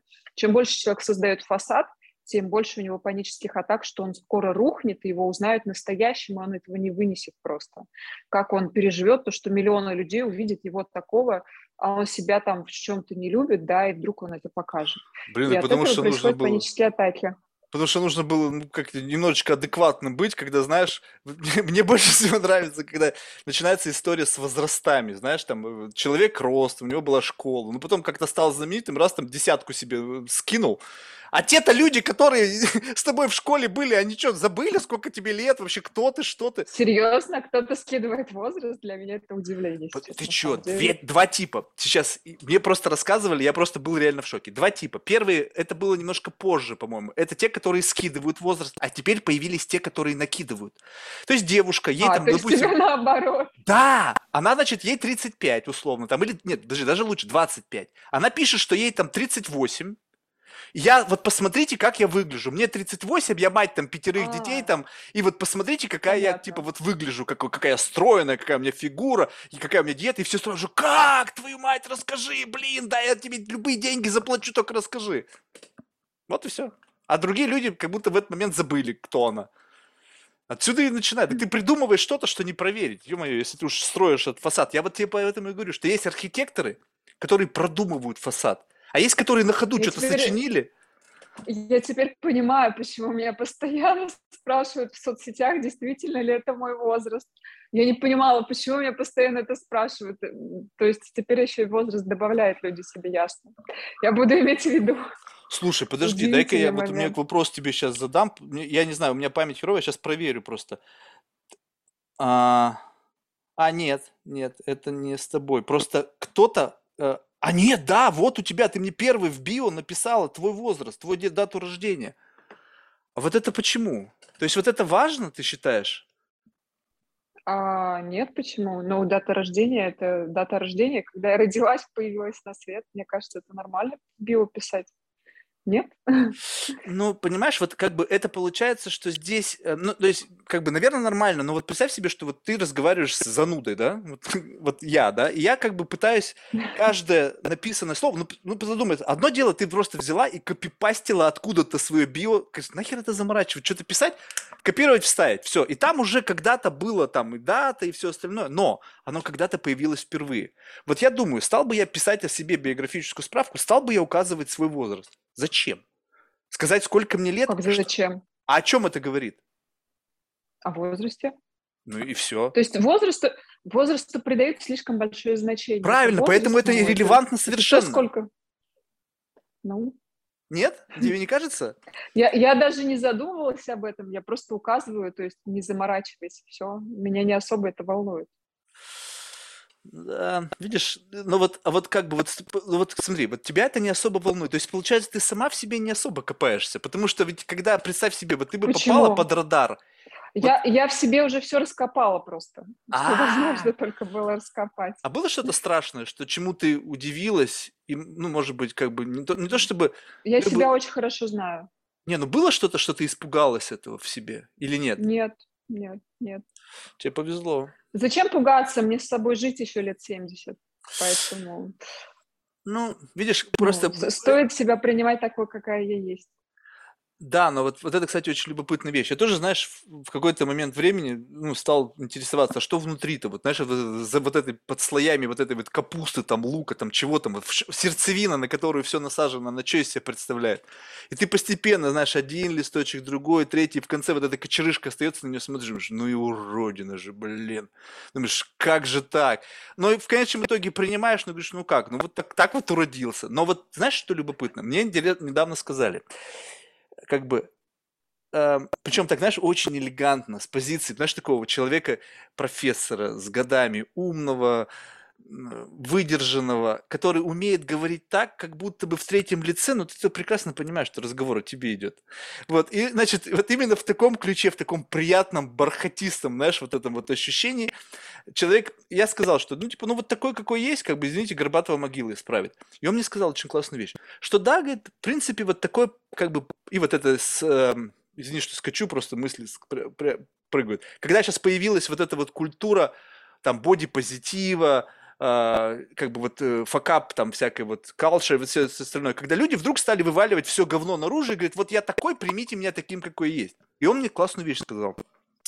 Значит, что как бы люди раньше жили с этой проблемой, а теперь они эту проблему переложили на других. То есть это моя проблема в том, что я вот такой нескладный, несуразный, может быть, там какой-то. Но теперь мне полофиг на это стало лично. Я перекладываю и делаю это вашей проблемой. Теперь вы с этим имейте дело, Живите. вы терпите меня, терпите там мы, меня, там мои телеса, мое вот это все дерьмо, и это теперь меня не касается.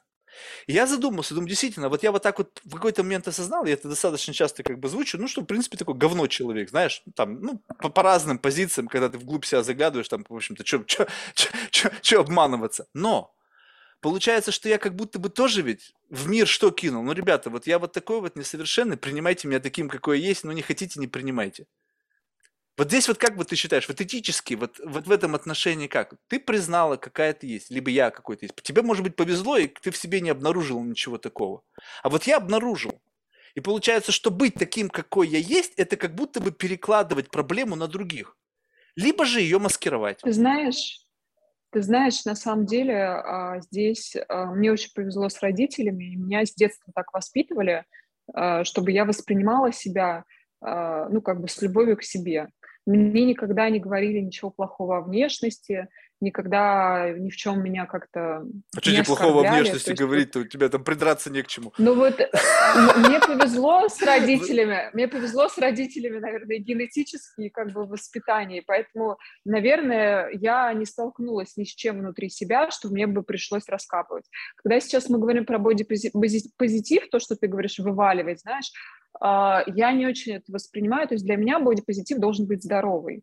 Ну, то есть человек все-таки должен исходить из здоровой точки зрения. Ты знаешь, если человек исходит из того, что он вот это вот безобразно все вываливает, и это безобразно он в своей жизни, это тоже своего рода депрессия, потому что если человек не в депрессии находится, он не захочет выглядеть даже безобразно. Это лично для себя не очень при, приятно, ну, чисто для себя даже визуально. Вот, если человек визуально хочет что-то для себя ухудшать, то он либо в стрессе, либо в депрессии, либо у него какие-то там серьезные проблемы. И то, что он вываливает это на окружающий мир, это неспособность взять на себя ответственность за то, что в твоей жизни происходит. Это же тоже очень серьезная проблема. Поэтому я здесь соглашусь с профессором, я не знаю, кто вот сказал, это убегание от ответственности. Особенно это очень есть в последних поколениях сейчас, так скажем, вот поколение Z, поколение миллениалов, то, что мы люди, которые не очень умеем брать ответственность. Вообще Чтобы нет. нам ее научиться брать, да, нам нужно к этому стремиться как-то, потому что нас, так скажем, мир такой для нас создавали наши родители в большинстве своем, в котором у нас все такое, знаешь, розовое и комфортное. И когда нас выбрасывали после этого в окружающий мир, мы вдруг были в шоке, что окружающий мир не розовый, не комфортный ни хрена. Поэтому как бы мы продолжаем в большинстве своем находиться либо в детском состоянии, либо рано взрослеем. У зетов, вот, кстати, они очень рано взрослеют. У миллениалов очень много 40-летних детей вокруг. Поэтому, да, наверное, поэтому есть вот это вот бодипозитив, давайте вы все за меня ответственность возьмете, а я как-нибудь уж проживу вот с этим своим всем кошмаром, который у меня есть. Вы уж воспринимаете так, как есть. Я не очень такое люблю. Вот. Если бы было так, наверное, я бы все же в себе разбиралась. Слушай, ну вот это же сейчас... о том, что... Да. Это же коснулось всего, не только бодипозитива. То есть теперь любой изъян, люди его вычленяют, вешают медальку. Mm-hmm. У меня вот такой изъян. Ну или не изъян, любая заморочка. То есть любая херня, в которой в твоей голове есть, она теперь жизнеспособна, и с ней ну, должны считаться. Здесь тоже есть. Здесь тоже есть обратная сторона, если касается внешности, есть люди, помешанные на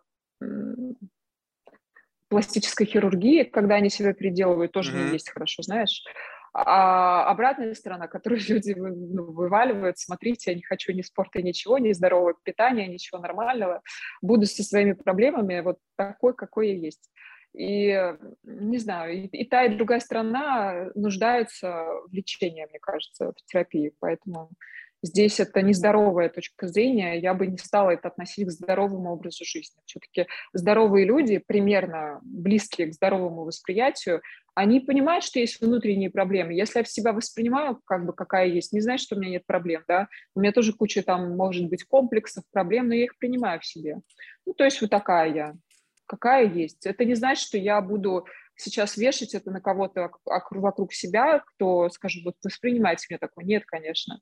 Я буду исходить все-таки из, взаимо- из взаимодействия человеку, то, что будет приятно, а, как бы я буду учитывать. Ну, то есть это, опять же, в личных отношениях. Ты не можешь говорить своему близкому человеку, вот смотри, вот я как есть, так и все, вот как хочешь, принимай меня. То есть так нельзя. Все-таки личные отношения — это когда две стороны идут, дорога двусторонняя, знаешь, с обеих сторон, не под кирпич они едут. Вот, поэтому здесь то же самое. Нужно исходить из э, отношений, слушать друг друга. Слушай, это а не вот... совсем о здоровом бодипозитиве. Да, да, да. да. Слушай, а вот, вот, вот это вот отношение, это такой, когда взаимный компромисс. Ну, когда, типа, вот э, в нашей системе ценностного обмена есть такой, как бы, важный пункт, что ты меняешься, и как бы, как некая обратная сторона этого я меняюсь. Но в конечном итоге во что мы превращаемся? Мы в такого превращаемся некого симбиота, такого, как бы не ты, не я, мы нечто среднее. Люди меняются. Это просто рост ну, либо деградация, конечно. Подожди, ну вот, вот, вот это вот, вот объясни мне, пожалуйста, вот ты говоришь, вот рост, окей, все же сейчас говорят, надо быть там лучшей версией себя. Версии лучшей по, по версии кого? То есть есть какие-то, получается, бенчмарки, которые должны по являться... Версии для... себя, очевидно. Ну, а Ну, как ты лучше можешь... версии себя по версии себя, Ну, то есть, получается, ты если должна так говорит. Экстраполировать свои какие-то там, ну, каждый из своих каких-то черт характера на, на что? На какой-то внутри, внутричеловеческий бенчмарк? То есть, мое отношение, там, не знаю, к чему-то. Бросила пинг, проверила, что там как бы, как в среднем по больнице. Ага, у меня ниже нормы. Окей, буду себя подтягивать. Так получается? А, зависит от э, внутренних устоев человека. Если человек зависим от общественного мнения, то это будет зависеть от того, что говорят окружающие. Если зависит от того, что видит в соцсетях, опять же, в интернете, будет зависеть от этого.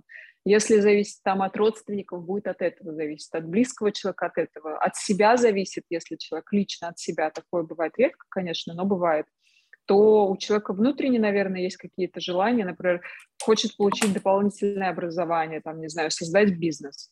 И когда этот человек создаст этот бизнес, отучится, то он станет лучшей версией себя. Но это как пример, мне кажется так. Но я не очень люблю это выражение про лучшую версию себя, я не очень это понимаю. Вообще не Мне понимаю. кажется, мы, мы просто развиваемся куда-то, и все, либо в минусовую сторону, либо в плюсовую, либо в обе. Бывает по-разному. Мне кажется, это не то чтобы лучшая версия себя, это просто экзоскелет. То есть вот ты какой ты есть, со всеми твоими тараканами, несовершенствами. Ты просто впрыгиваешь в экзоскелет, в котором есть функция апгрейда. То есть ты как бы вот в эту оболочку, которую можно апгрейдить. Окей, там, теперь я могу что? Получу образование, шик сюда прилепило, теперь я могу прыгать там, не знаю, дальше, чем средний человек, да, потому что у меня есть интеллект, у меня есть возможность, я вижу возм- там какие-то там скрытые от среднестатистического... Но это ты себя не изменил, ты не стал лучше, чем ты был. У тебя просто теперь появился инструментарий, которым ты можешь пользоваться, но внутри-то все осталось точно так же. То есть у тебя, то есть вот это вот как бы ну, я не знаю, чувствовала ли ты в себе вот прямо принципиальное изменение, что ты как будто бы внутри стала другой? Ты ведь это, скорее всего, ну, я не знаю, я сейчас за тебя не буду говорить, за себя скажу. Значит, Я чувствую такое. прям лучше Но стало? с возрастом, мне, с возрастом, мне кажется, все чувствуют, что мы становимся другими. Ну, другими, А, да, но это я- не лучше, хуже. Я стараюсь не деградировать, поэтому, наверное, я могу сказать, что да, лучше. Во всяком случае, с, с- точки зрения интеллекта, я вижу разницу, когда мне было 20 лет и когда мне было 30 лет. Это два разных человека. Ну, то есть э, многие поступки, которые мы совершаем там до 20 лет, нам не очень понятны, когда нам становится 30 лет. А некоторые поступки, которые мы делали в 20 лет, или эмоции, которые мы могли испытывать, нам не хватает этого в 30, потому что мы черствеем в чем-то. И нам хочется вернуться, и вот здесь вот такой появляется, знаешь, момент, когда начинаешь думать, стоит остановиться и чуть-чуть вытащить себя из скорлупки из этой, не черстветь, потому что с возрастом мы становимся очень жесткие. Такое есть, да, часто такое. И с каждым годом, кстати, у меня даже появилась такая история, что когда у меня день рождения, я нач- начинаю анализировать, так, что произошло за год, что во мне изменилось, что надо вернуть, потому что я не хочу становиться такой, знаешь, тяжелой какой-то. Хочется пластичность ума сохранить, и чтобы с возрастом так, как было в 25, так же пусть будет в 50. Я стараюсь это оставить. Вот, поэтому есть такое, да. Любопытно. То есть это как бы получается, что некий такой как бы checkmark, то есть как бы некий milestone, который как вот записала как некий mindset, и ты его Да. пытаешься сохранить, чтобы в, в случае чего всегда в него вернуться. Да, ну это как настройка. Я для себя ее сохранила в мозгах, знаю, как вернуться. Это как состояние, знаешь, я как психолог однажды, когда была очень счастлива, я на этом моменте себя поймала и поняла, вот сейчас мне нужно запомнить это состояние. То, что я чувствовала, где я чувствовала, как я чувствовала это, чтобы когда мне будет плохо, я всегда возвращалась в это состояние и знала, что такое счастье. И мне очень долго этого хватало. Ты просто вот, знаешь, есть- гениально. Вот гениально. Я когда разговариваю, вот я не знаю, сталкивалась ты или нет, вот просто мне, мне никто не верит. Я говорю, что я реально общался с человеком, который за большие деньги в, в других людях вызывает чувство любви. Вот просто-. Ну вот ты сейчас сказала что? Что ты зап- запомнила, каково момент счастья. И ты как бы теперь можешь его четко описать. Счастье это. И ты начинаешь как на эквалайзере настроила. О, вот, ага. И чуть-чуть, о, sweet spot, я здесь. И вот, но ну, да. любовь, она в каждом человеке живет. Вопрос, что есть понятия разные. Любовь там романтическая любовь, любовь там, там ребенка к матери, любовь к щенку, ну, но да. это любовь, да? Она называется одним словом. Конечно. И да. в зависимости от того, как, как просто человек понимает, как использовать слова, вот эту семантику всю, для того, чтобы в тебе вот это вот поднастроить, и ты ощутил. И как бы, а, а, а, и такой, знаешь, оргазм, да, вот оно, я ощутил это. Вот тебе чек. То есть, и никто не верит. Я говорю, да вы что, ну, ну, ну какой смысл мне врать? Ну, то есть, нафига? Если, если есть такие профессии, как обнимальщица, добаюкивальщица, ну, то есть реальные люди, посмотрите, найдите в интернете, такие профессии, людям платят за это деньги. Есть профессиональные троллеры. У меня была сессия с двумя профессиональными троллерами, они просто тебя издеваются над тобой. Вот просто издеваются. Но, не, но очень элегантно. То есть они... Ну, правда, у них вектор атаки – это деньги. То есть они тебя... Они сами из очень богатой семьи, и у них все, все... Если ты поймал их фишку, то это как бы, знаешь, появляется у тебя такой щит. Как бы там все через деньги. То есть они тебя ломают всегда только по одному и тому же критерию. Очень элегантно, но в конечном итоге все в деньги превращается. Знаешь, что ты как бы вот это, но как бы докрутить можно до денег. Что если бы у тебя были деньги, то ты бы как бы был бы как будто бы лучше. Но это нормально. Зато теперь, это знаешь, как тренировка. Попробуй меня теперь уязви чем-нибудь. Ну, то есть это, это реально ты себе больше боли причинишь, чем мне. И когда вот такое есть, думаешь, блин, в каком мире мы живем? То есть до чего доходит, до чего дошел прогресс, когда вот такое уже в жизни, в мире появляется, когда люди готовы платить за такие вещи. А ведь это что? Ведь даже помню, в какой-то старой песне поется, да, что люди сходят с ума от того, что нечего больше хотеть. То есть и вот тут пожалуйста, твори, да. твори, создавай что-то, что как бы нету на полке в магазине после IPO. Уже купить футбольный клуб или там очередную яхту уже не вставляет, уже хочется чего-то такого экстремального, да, и на Эверест уже не так прикольно, еще и сдохнуть можно. То есть вот тут хочется чего-то... На вот Марс такого. полететь хочется. Ну, это, знаешь, такая история. С еще с очень, с очень долгоигра... долгоиграющей. Хочется ведь сегодня и поэтому мне всегда вот любопытно люди, которые могут нестандартно мыслить и смотреть на, на что-то, даже вот на абсурд, да, казалось бы. То есть вот временами я искусственно довожу ситуацию до абсурда. То есть назови это как угодно, но это же прикольно, когда ты берешь и как бы, казалось бы, простую ситуацию, но в которой не придраться. Ну, то есть даже скучно. Ты берешь и начинаешь доводить ее до абсурда с целью просто создать искусственную ситуацию, когда могут появиться совершенно новые мысли. Ну, то есть, как, ну, то есть если не, не, вот никогда на это так пристально не разглядывал, то там и ничего никогда не появится. И совершенно не важно, что смотреть. Лучше смотреть на что-то незыблемое, такое, знаешь, вот прям вот пройтись по, по таким общечеловеческим ценностям для того, чтобы, ну, как бы, было интереснее. И люди сразу же начинают как-то теряться, о тебе плохо думать. Почему вот, на твой взгляд, э, люди боятся показать какую-то, знаешь, вот альтернативную, не схожую с э, общеодобряемой позицию. Мы с тобой это уже обсуждали, и я думаю, что это все то же самое. Тоже та, та же сложность, что люди боятся выйти из того, к чему они привыкли. Вот и все. Не, ну Каждый здесь, боится здесь ты же не выходишь. свою жизнь. Ну, почему же? То же самое, выходишь. То есть даже говоря об этом, как бы просто в рамках какого-то ну, ментального эксперимента не... не, не Конечно. Я... Все же по-разному воспринимают это. Поэтому да. Не знаю, я почему-то, я почему-то считал, что выходить из вот этого, вот этого майнсета, это когда ты как бы, знаешь, как бы э, выходить, это ведь не, не, не то чтобы приглашение, это как будто тебя вытолкнули когда тебя приглашают, ты как бы берешь и как бы сознательно это делаешь.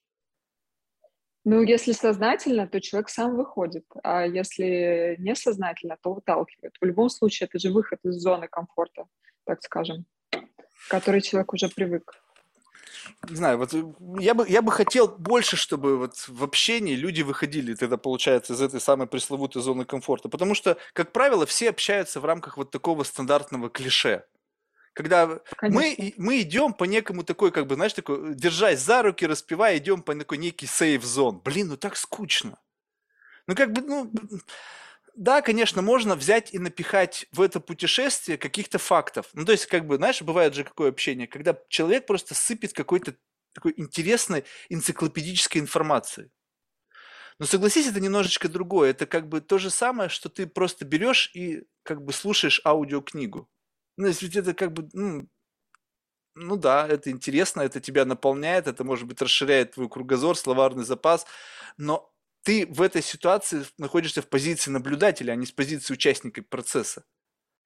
И когда ты единственный способ а, как бы побеседовать, это найти такой некий common ground, когда ты а, предлагаешь человеку, используя его, его потенциал, его накопленный опыт, его его видение мира, вот его вот это вот именно вот ту вот эту, как бы призму восприятия реальности, которая появилась, исходя из его опыта жизненного, его процесса обучения, всего-всего, он видит что-то, что не видишь ты, потому что у тебя нету вот этой оптики. И ты говоришь, дай мне посмотреть на мир твоими глазами. И вот, вот этот вот формат беседы, как бы, я не могу его э, формализировать. То есть, как нужно человеку объяснить, что я от него хочу. Я не очень поняла, что ты именно хочешь объяснить, поэтому, знаешь, я ну, теряюсь, как тебе это объяснить человеку, чего ты хочешь. Ну вот смотри, вот скажем так, вот у тебя есть свое собственное видение, которое сформировалось в ходе твоей жизни. Так? Да. да. Но, но как бы, но, но ты смотришь на что-то совершенно другое. А я тебе говорю, давай, посмотри на то, что как бы я тебе условно показываю. То есть вот ты смотришь туда... Ты, ты так прямо и говоришь, по сути, что как здесь еще, что, что еще придумывать, если ты это и прямо сказал, чего ты хочешь. Я не очень понимаю, зачем это как-то говорить по-другому. Не, ну потому что, вот представь себе, вот тебе такое сходу заявляют. Вот как бы человек приходит на подкаст, ему вот такое сходу заявляет. Вот он вообще не готов. Ну, потому что обычно что происходит? Обычно происходит какое-то интервью. Есть какие-то заранее подготовленные вопросы. В этих вопросах заранее заложен некий смысл. Смысл какого плана? Что ты, отвечая на этот вопрос, во-первых, что делаешь? Ты создаешь какую-то полезную информацию для потенциальных слушателей. А, показываешь себя, возможно, с лучшей стороны, как профессионала, как там бла-бла-бла, вот эта вся история. То есть зарабатываешь собственные очки. И формат беседы, который мне больше нравится, там вообще как бы такого смысла никакого нету для окружающих. Но ведь э, именно это мне нравится. И ради именно этого всего я это затеял. А получается, что происходит как бы разброс смыслов. Люди пришли за одним, а сталкиваются, наталкиваются на другое. И хочется найти какой-то некий такой переходник, когда и им будет интересно, и ты будешь выхватывать то, что нужно. И вот это нужно выровнять, как бы вот найти какую-то такую какой-то common ground, где интересы совпадают, и в то же время каждый получает удовольствие. Заранее это обсуждать. Так тоже неинтересно. В этом же и есть а... идея, что ты как бы в рамках вот этих двух часов выходишь туда, и в конечном итоге вышел или не вышел, получилось или бы не получилось. Вот тебе и упражнение, вот тебе ментальный фитнес. Прошла ты на дорожке заведомые, там, не знаю, 10 километров, либо не прошла, сдохла, сдулась. И вот это гимнастика. И вот это ну, всегда... это такое, такая своего рода интересная, конечно, гимнастика. Вопрос в том, нужно ли это всем. Не, никому не нужно. Сто процентов никому не нужно. У меня в этом отношении иллюзий никакой нету. Но вот в этом тоже, кстати, идея, потому что смотри, вот это же, насколько я правильно понимаю, вот это же тоже в какой-то мере говорит, если человек понимает, слушай, окей, я понял флейвор, но давай вот поговорим вот то же самое, что ты хочешь, только на тему, которая интересна мне. И вот такого разворота тоже крайне редко бывает. В основном люди как-то закрываются и все, и они как бы не, либо ну, активно уже не участвуют, потому что они уже начинают о своем о чем-то думать, но и в то же время импута не дают никакого для того, чтобы можно было как бы вот, выйти в другую сторону. Вот почему так? То есть предполагается, что это не, не, нужно в это инвестировать, что это твоя работа выводить на ту линию, которая нужна? Ну, люди э, в основном, ты знаешь, мне кажется, если они готовы были прийти дать интервью, предположим, да, и они были готовы ответить на определенные вопросы, на которые они обычно отвечают, э, они подготовленные были к этому. То есть они пришли и ждут вопросы, которые обычно задают. Тут вдруг нет таких вопросов, их, опять же, поставили в такое положение, в котором они не ожидали оказаться, и поэтому они слегка закрываются, потому что не знают, как себя вести, возможно. А, есть момент, что им становится неинтересно, потому что они ожидали, что все, ну, они дадут интервью, они ожидали на свои вопросы какие-то ответить. И так как интерес угас, они тоже закрылись. Чтобы человека раскрыть, это тоже нужно, знаешь, э, серьезно так уметь потому что все же люди не все раскрываются и не все умеют раскрываться. Не все люди экстраверты, которые готовы часами общаться, много очень интровертов. Особенно, кстати, мне кажется, вот я смотрела, слушала а, часть подкастов, по, по-моему, пару подкастов я слушала, а, те люди, кого ты приглашаешь, они в большинстве своем не экстраверты. Очень О, это чего? Бывает. Много... Да? На самом ну, деле... Видимо, я попала на, на интровертов, да. Но потому что как бы тут нужно смотреть типаж. Если ты видишь, что IT-предприниматель, с большой долей вероятности, что это интроверт. Это прямо да. как бы вот ну, как бы такой клише. А вот. интересно, почему, кстати? Почему так происходит? И ты знаешь, что любопытно? Что они начинают, сами того не ожидая, себя как бы маскировать. Вчера у меня был парень, значит, я обрадовался, потому что, представляешь себе, значит, я открываю у него Инстаграм, и там написано, типа, занимаюсь хуйней для задротов. Хедлайн в его Инстаграме. Человек, предприниматель, занимается бизнесом, какие-то компании строит. И думаю, опа, такой, знаешь, типа панк. Ну, как бы, согласись, как бы открыто вот так вот написать, тем более, как бы, ну, в общем-то, все по-разному ну, да. могут на это Необычно. И ты думаешь, что начинается разговор, и там, ну, такой, знаешь, милейший души человек, такой даже в какой-то мере застенчивый, сто процентов интроверт, и как бы совершенно, то есть получается, думаешь, блин, так ты меня как бы misleading information, то есть я получается что, я уже настроился на определенный mindset. И честно тебе скажу, что от тебя сейчас тоже исходит совершенно противоположное ощущение, нежели от той ментальной конструкции, которую я тебе выстроил перед нашим разговором.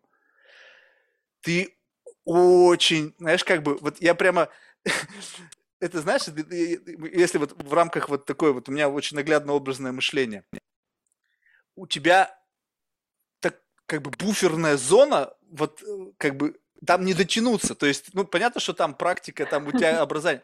Там как бы даже не подойти, понимаешь? То есть я отчаянно бьюсь, но там нету вообще ни сквозануть, ни, ничего нету. То есть вот как бы, как бы каждая, каждый твой ответ, он настолько обтекаемый, что там как бы невозможно придраться. Понимаешь? Мой брат говорит, да, мой брат говорит, что для окружающего мира я в такой бетонной скорлупе нахожусь, что ее, ну, это очень длительная, так скажем, история, которая появилась, да, есть такое. И сложно, и... сложно. Если именно имеется в виду пробить, меня не пробить, это правда. Но Поэтому не... можно не пытаться. Нет, и как бы здесь вопрос ведь вот в этом-то и как бы разница, понимаешь, что э, как бы мне кажется, ну то есть это может быть иллюзия полнейшая, да, что это как, знаешь, вот мы слепо верим, то есть это какой некий элемент самоуверенности, что мы воздвигли вокруг себя непроницаемую крепость. Знаешь, такой некий Форт Нокс, такой, знаешь, фаерволы наставили. Я, кстати, нет, я не про крепость имела в виду. Uh, ну, вокруг меня нет крепости. Ну, нет, подожди, ты сказал только что бетонная том, стена. Это как говорит мой брат. Ну, то есть он шутит так. А, а. Но я вокруг себя какую-то стену не выстраиваю. И имея в виду, что не пробить, а, а, это психологически. То есть у меня нет какой-то такой проблемы, что меня вот можно зацепить, и я выпаду куда-то. А, не-не-не, я сейчас не об этом. Я сейчас не об Такого этом. нет. Я сейчас не об да. этом, кстати. Я, и видишь, то, что твой брат сказал, я ведь сейчас, не зная об этом, сказал плюс-минус то же самое, только, ну, как бы немножко другими ну, словами. Да. Я ведь сейчас не об этом, я ведь, у меня нет задачи вывести тебя вот этого, из этого эмоционального эквилибриума. Просто, когда бывает так, что вот эти мой experience, собственно, бывает разговаривать с человеком, и вот как бы вот все идет как бы так, как оно идет. То есть ты слышишь, слышишь, и тут раз и проскальзывает что-то, что как бы говорит, о, только что я разговаривал с человеком, который был вот за этой как бы стеной. То есть что-то в интонации, в реакции, как бы какая-то искренность, понимаешь? Вот не, не то, что сейчас ты не искренняя, просто эта искренность очень калькулируемая. То есть, как бы ты выдаешь ровно столько, сколько нужно. И это настолько дозировано, ты как, знаешь, как фармацевт, который создает какой-то препарат, и тут капелька пульк, пульк, пульк. И я как бы чувствую, что, блин, это настолько круто в том плане, что ты управляешь э, собой достаточно, как бы, ну, с позиции, как бы, человека, как бы, ну, профессионала. То есть тут, тут э, мои какие-то бредовые провокации, детский лепет, они как бы вообще совершенно не работают. И, и это забавно, потому что, ну, то есть это, это для меня как некий бенчмарк того, что, ну, как бы, чувак, ты вообще, как бы, тренируйся, иди дальше, пытайся. То есть это же как бы, понимаешь? И вот я тебе с чего этого и начал. Какие инструменты есть для того, чтобы а, как бы не то чтобы проламываться сквозь эту стену, и вопрос не, не задача вывести человека из какого-то эмоционального равновесия, а просто чтобы поговорить с реальным человеком, который ты будешь чувствовать, что это вот как бы от него исходит. Как бы это не, не калькулируемая этого, информация. Для этого нужно узнавать интересы самого человека настолько глубинные, чтобы зацепить самый такой интерес, знаешь, на который человек раз и раскроется. Но это вот чтобы взять и вдруг раз за два часа узнать, я даже такое не представляю, потому что ты же не знаешь человека, ты начинаешь общаться с человеком, и ты в процессе беседы что-то только узнаешь. Как ты вдруг выяснишь самое глубинное, то, что человека волнует? Редкость, тестишь, тестишь разные знаешь. темы, вбрасываешь всякий тестишь, bullshit. Тестишь, да. Да, по-другому никак, потому что когда ты вдруг вот это вот наткнешься, вот он этот момент, и ты начнешь э, за ниточку так потянешь, начнешь это а, рассуждать, об этом говорить, в этот момент человек раскроется, я думаю. Да, ну любопытно Но, то, опять что же, даже... зависит от человека. Бывают люди раскрытые очень серьезно, которые готовы там, не знаю, изливать все, что есть в них искренне, и рассказывать как бы. Такое тоже бывает, мне кажется. То есть ты думаешь, в принципе, как вот как такой как бы ну базового базового базовой цели за два часа никогда не добежать. Ну, скажем так, давай. За два часа большая редкость, большая редкость за два часа. То есть, ну, то есть, может быть, перед этим, если бы ты пообщался с человеком, может быть, ты что-то бы узнал. Нет, до. это было бы скучно. То есть ты, ты заранее то есть, как бы... То есть это честно, это честный эксперимент, понимаешь? Вот честный. Единственный как я бы понимаю, читинг да. это только вот эта э, биографическая справка. Вот это как бы часть читинга, с которой все начинается. То есть ты как будто бы уже предустановка есть. То есть в эталоне это вообще ничего не знаешь. Человек оказался, ты начинаешь, ага, привет, давай, давай, давай знакомиться. То есть вообще ты чем занимаешься? То есть я, я, начал, я поначалу с этого начал, я просил людей представиться и говорить, э, как бы, кто ты, что ты кто ты и чем ты занимаешься. И как бы исходя из этого, в моментальной как бы в прыжке, но понял, что это как бы не совсем то есть это, это пожирает больше времени. То есть я дал себе возможность заранее представить эту моментальную конструкцию, чтобы уже как будто бы чуть-чуть быть более готовым. Но все равно не получается. То есть те люди, которые, как ты сказала... На самом деле, да. Что? Да. А, на самом деле, вот я хотела сказать, это зависит, опять же, от того, кого ты приглашаешь. Потому что если мы возьмем IT, я даже на себе заметила, это какая-то, не знаю, заколдованная история, потому что как только ты начинаешь заниматься IT, ты становишься интровертом. Это постепенно, так знаешь, вжух, и ты уже в другой реальности просто. Поэтому если ты приглашаешь людей, которые вот раскрытые, там они готовы, не знаю, вещать на любую тему, на что угодно, безумно там отвечать на разные вопросы, то с ними, мне кажется, будет проще в данном случае. То, что ты хочешь именно, то и выйдет. Тут, а тут... с айтишниками тяжелее и тяжелее будет. Нет, так в этом-то как бы идея, понимаешь? Ведь на самом деле ведь тут не нужно расценивать это с позиции, что я хочу слышать то, что я хочу. Я как раз-таки хочу удивиться тому, что вот кряк произошел или какая-то трещина возникла, либо ты как бы вот что-то сквозануло совершенно. То есть такое ощущение, что на долю секунды что-то открывается, какой-то портал, и оттуда исходит свет. И как бы, Нарния открывается. Я увидел, я увидел, я что-то разглядел, что-то там мелькнуло. И вот это забавно. Я просто, да. я, я прекрасно понимаю, что здесь, наверное, на месте меня должен быть человек, который, наверное, там прошел школу, там, не знаю, какие-то там, не знаю, как минимум имеет специализированное образование, там, магистратура и куча прочитанной литературы. Но на самом деле это же, как бы, знаешь, э, у меня верится в то, что это просто все на уровне общения. То есть часы часы, часы, часы. Просто разговариваешь, пытаешься, ошибаешься. Это от времени зависит. Да. Вот я сделал планку Чем... себе 10 тысяч часов. 10 тысяч, ничего себе. Уже тысяча это прошла. Серьезно. Ого. То есть это уже тысяча плюс сейчас. То есть э, начиналось все вообще просто, вообще с абсолютного непонимания, что происходит. И вот как раз сейчас ты понимаешь, ты можешь оценить разницу в людях. То есть вот когда ты э, разговариваешь с человеком, который просто вот как бы, понимаешь, вот как бы разница в тебе и в интроверте в том, что интроверт, он не задумывается, у него, у него это некалькулируемая ситуация. То есть он как бы просто вот как бы вот такой. То есть как бы по-другому, как будто бы там, там нету э, вариативности. Там как бы вот так и никак иначе. А в, в ощущении с тобой кажется, что есть вариативность. И ты калькулируешь каждый раз, и как бы какой вариант максимально более оптимальный с точки зрения законченности э, ответа или сюжета. Либо я это нафантазировал. Я интроверт, который может экстравертом быть, если понадобится, это правда.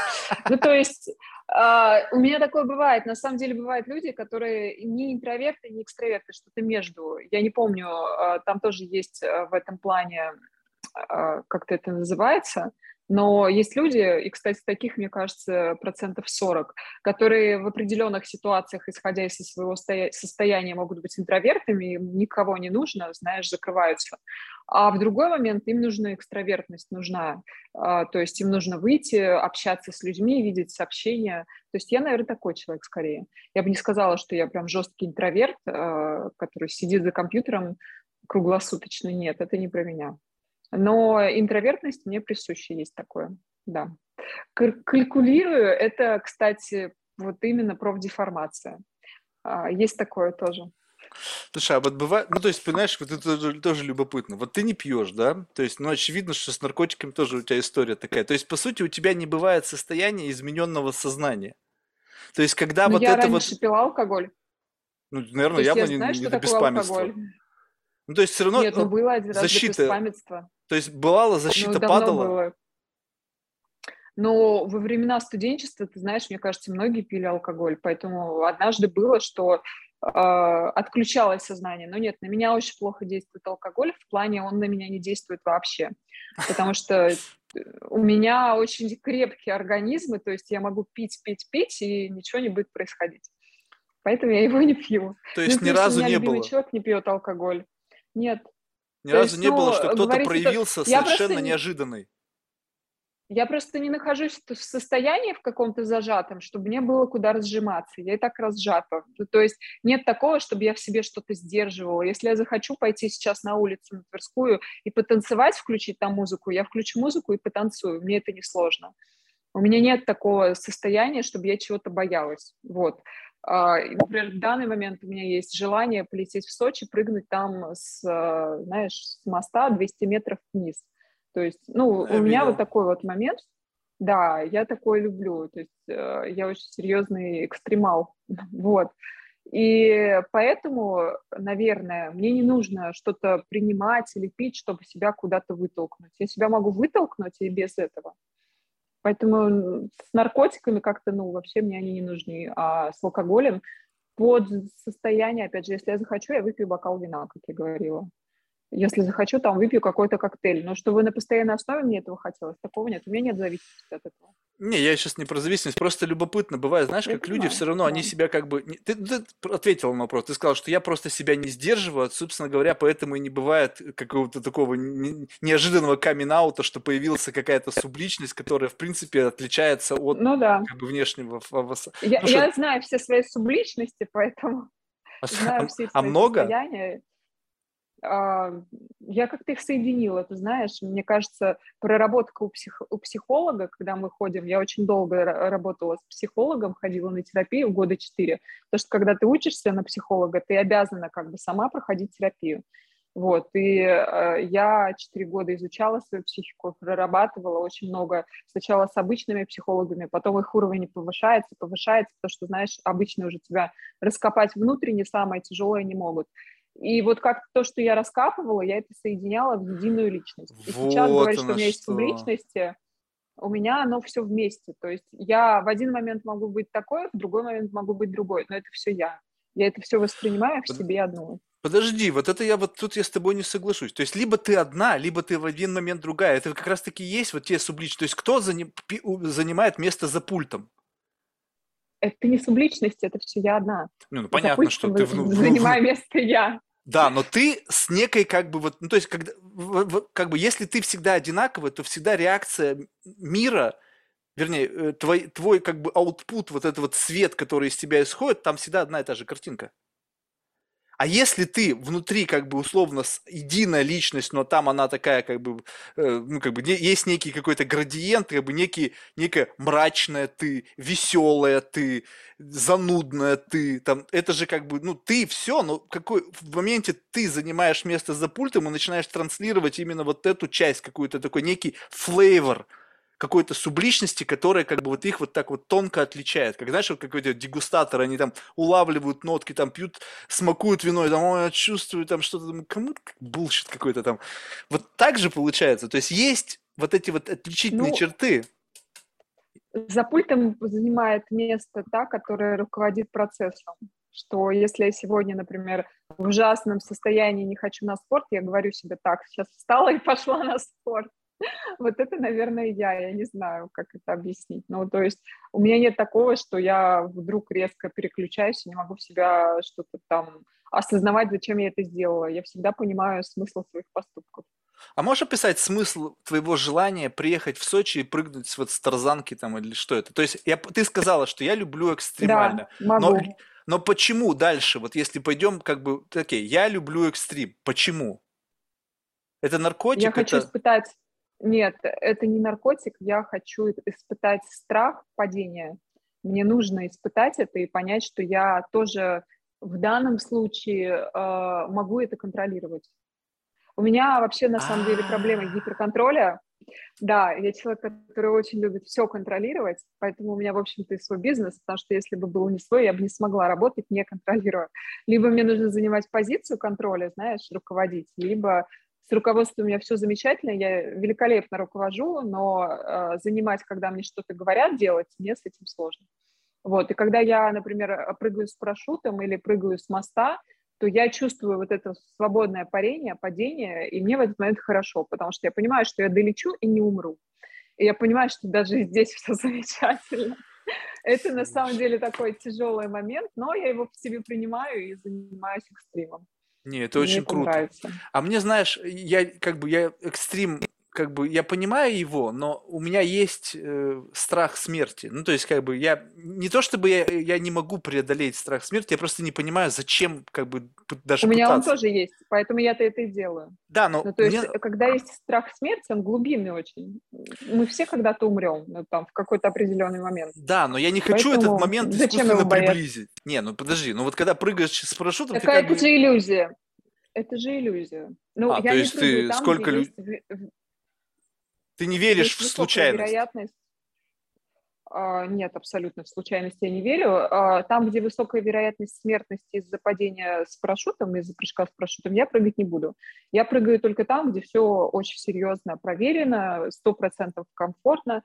То есть, если мы возьмем, например, Арабские Эмираты, Дубай, то там очень все серьезно, очень профессионально, и умереть там от прыжка с парашютом, мне кажется, не знаю, скорее можно умереть, э, слетав на Марс. А на Ну, Марс окей. пока никто не летает. Ну, представь себе, ты не есть- умерла, но прыгнула и, не дай бог, сломала ногу. Приземлилась Ну, неудачно. подумаешь, господи. И что, А, кайфово? ну, значит, значит, так должно было произойти в этот момент. Я это приму, проживу и э, задумаюсь, почему я ее сломала. Ты знаешь, а мне нравится вот в этом отношении, я тоже экстремал, но я люблю э, контроль как бы безумия. Но есть, когда ты писаешь и начинаешь трипить, и многие люди же почему не любят там что-то, потому что у них начинается паранойя. Когда они не справляются вот с каскадом вот этих сумасшествий, которые происходят, знаешь, там ну, вот это полетело, все, крыша понесло. И мой контроль заключается в том, что ты берешь ситуацию вот с этой паранойей как бы в ежовые рукавицы, ты как бы раз и себя поймал на грани безумия, вот прямо ты туда заглянул, в это, знаешь, в этот омут, думаешь, опа, ты только что тут был. Вот здесь, я, вот это мой экстрим. Причем, ну, насколько я понимаю, риск минимальный, ну, то есть, как бы, ну, не умрешь точно. Вот, и, я прекрасно понимаю людей, которые кайфуют от чувства контроля. Но вот этот контроль, он может быть разный. Ты описала контроль, допустим, страха, тебе нравится, да? Я написал, я Мне вообще, в описал принципе, контроль всего нравится. всего, даже людей. Ну, а, нет, в отношениях, кстати, контроля у меня нет. Ну вот, видишь, а есть кто-то, мы- кто кайфует у- от контроля людей.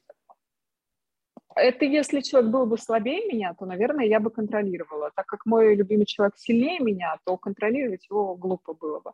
Вот, и скорее я у него учусь чему-то, нежели наоборот я бы контролировала.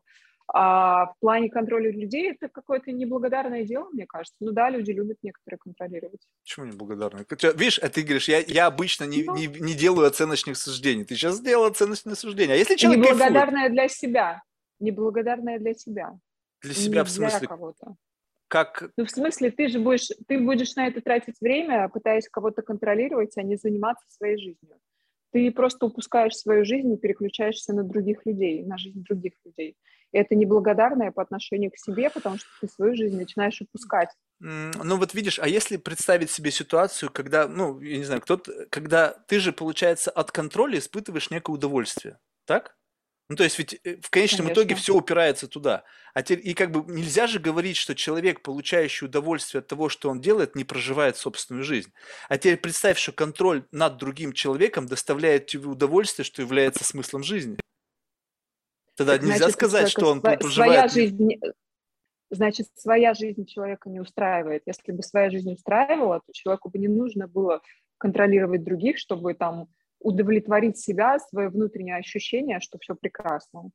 Потому что если своя жизнь устраивает, все замечательно, ты уже получаешь удовлетворение от своей жизни, потому что ты в своей жизни все контролируешь. И тебе не нужно какие-то переключения на внешние объекты, чтобы удовлетворить свое ощущение жизнью, не знаю, счастьем, комфортом. Ну, Поэтому вот, в данном случае... А почему тебе нужно контролировать страх, чтобы чувствовать удовольствие от жизни? Потому что я не люблю вообще чего-то бояться.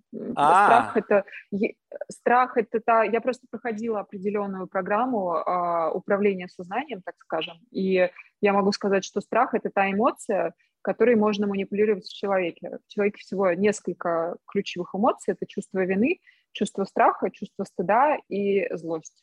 И вот эти вот четыре эмоции, которыми, если манипулировать, человеку можно влезть в голову и запрограммировать что-то. И поэтому, так как злость, э, стыд и чувство вины у меня проработаны, страх — это единственное, куда можно влезть. Поэтому я стараюсь сама управлять своим страхом, чтобы мной невозможно было через страх манипулировать. Mm, то есть поэтому ты прокачиваешь эту мышцу. Страхи. Да, да, поэтому я, ну, как бы именно прокачиваю. Потому что и раньше я очень сильно боялась высоты до безумия. Я даже не могла на мостах подойти к стеклянным, там, прозрачным перилам. И я просто начала в себе это прорабатывать, качать, так скажем, чтобы страх у меня ушел. Слушай, а вот это как на тебя повлияло? Вот, ну, то есть, скажем сейчас, что сейчас эта мышца, то есть уже коленки не подкашиваются под этим грифом, да? И ты как бы вот его э, выводишь. Сейчас уже вообще нет, уже вообще нет вообще страха нету. высоты я уже могу по стеклянному полу прозрачному на любой высоте пройти, у меня нет страха высоты, все.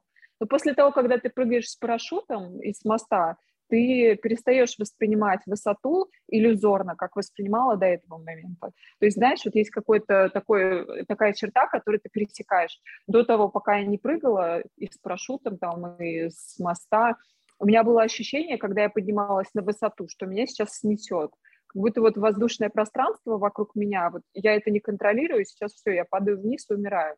Сейчас же, когда я спрыгнула с парашюта, со мной ничего не произошло. Я спрыгнула с моста там несколько раз, со мной все замечательно. Я поняла, что это контролируется, это иллюзия, и что никуда я умирать не буду. Это всего лишь мост, это всего лишь там прозрачный стеклянный пол, перила. Я это точно так же могу контролировать. Смерть от этого не наступает. Это очень серьезный, кстати, скилл. Я считаю, что многим, кто боится высоты, нужно стараться этим заниматься. То же самое с полетами на самолетах, кстати, кто боится летать. Ну да, я высоты боюсь, но летать не боюсь. У меня даже бывало до такой степени как бы страх высоты, что э, когда ты подходишь к дому, то есть находясь на земле, стоишь вплотную и просто смотришь по, вдоль фасада вверх, начинает голова кружиться. Такое ощущение, что дом на тебя падает. Да, есть такое. Ну, если особенно это небоскребы высокие. Да, да, да, да, да. То есть, как бы ты как-то. Но, но ты знаешь, но мне нравится. Вот, я не знаю, это опять тоже, наверное, тебе много обо мне скажет. Мне нравится иногда чего-то бояться. То есть я чувствую какую-то эмоцию, понимаешь? Вот самое худшее, когда меня вообще не пробить. То есть представь себе, что вот ты в какой-то момент времени у меня была, как бы вот как ты говоришь, там некой паники. Но это была не паника, была тревога, да, в юности совсем еще. И я просто думал, да а нафига она мне нужна?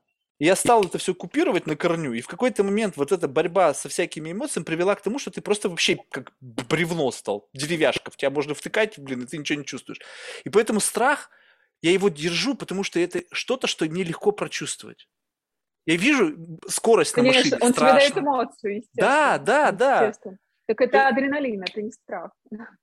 Скорость на машине – это чистый адреналин. то же самое, что прыгать с парашютом и с моста. Нет, я наоборот. Я говорю slow down, slow down, slow down. То есть тормози, тормози, тормози. А, наоборот, ты боишься. Да. Ты боишься этого. И я не хочу с этим ну, бороться.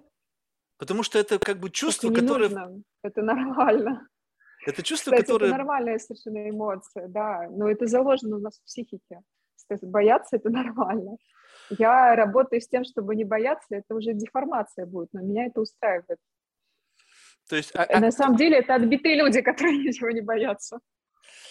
Не, ну ничего, понимаешь, если бы была цель ничего не бояться, понимаешь, вот это одно история. То есть вот это любопытно, то есть получается так, что как бы у тебя есть, видимо, в жизни experience, когда через страх в тебя заходили, ты говоришь, не, больше этого никогда не будет, я эту дверь закрою навсегда, и теперь как бы вот у тебя есть цель. в бизнесе цель. просто такое.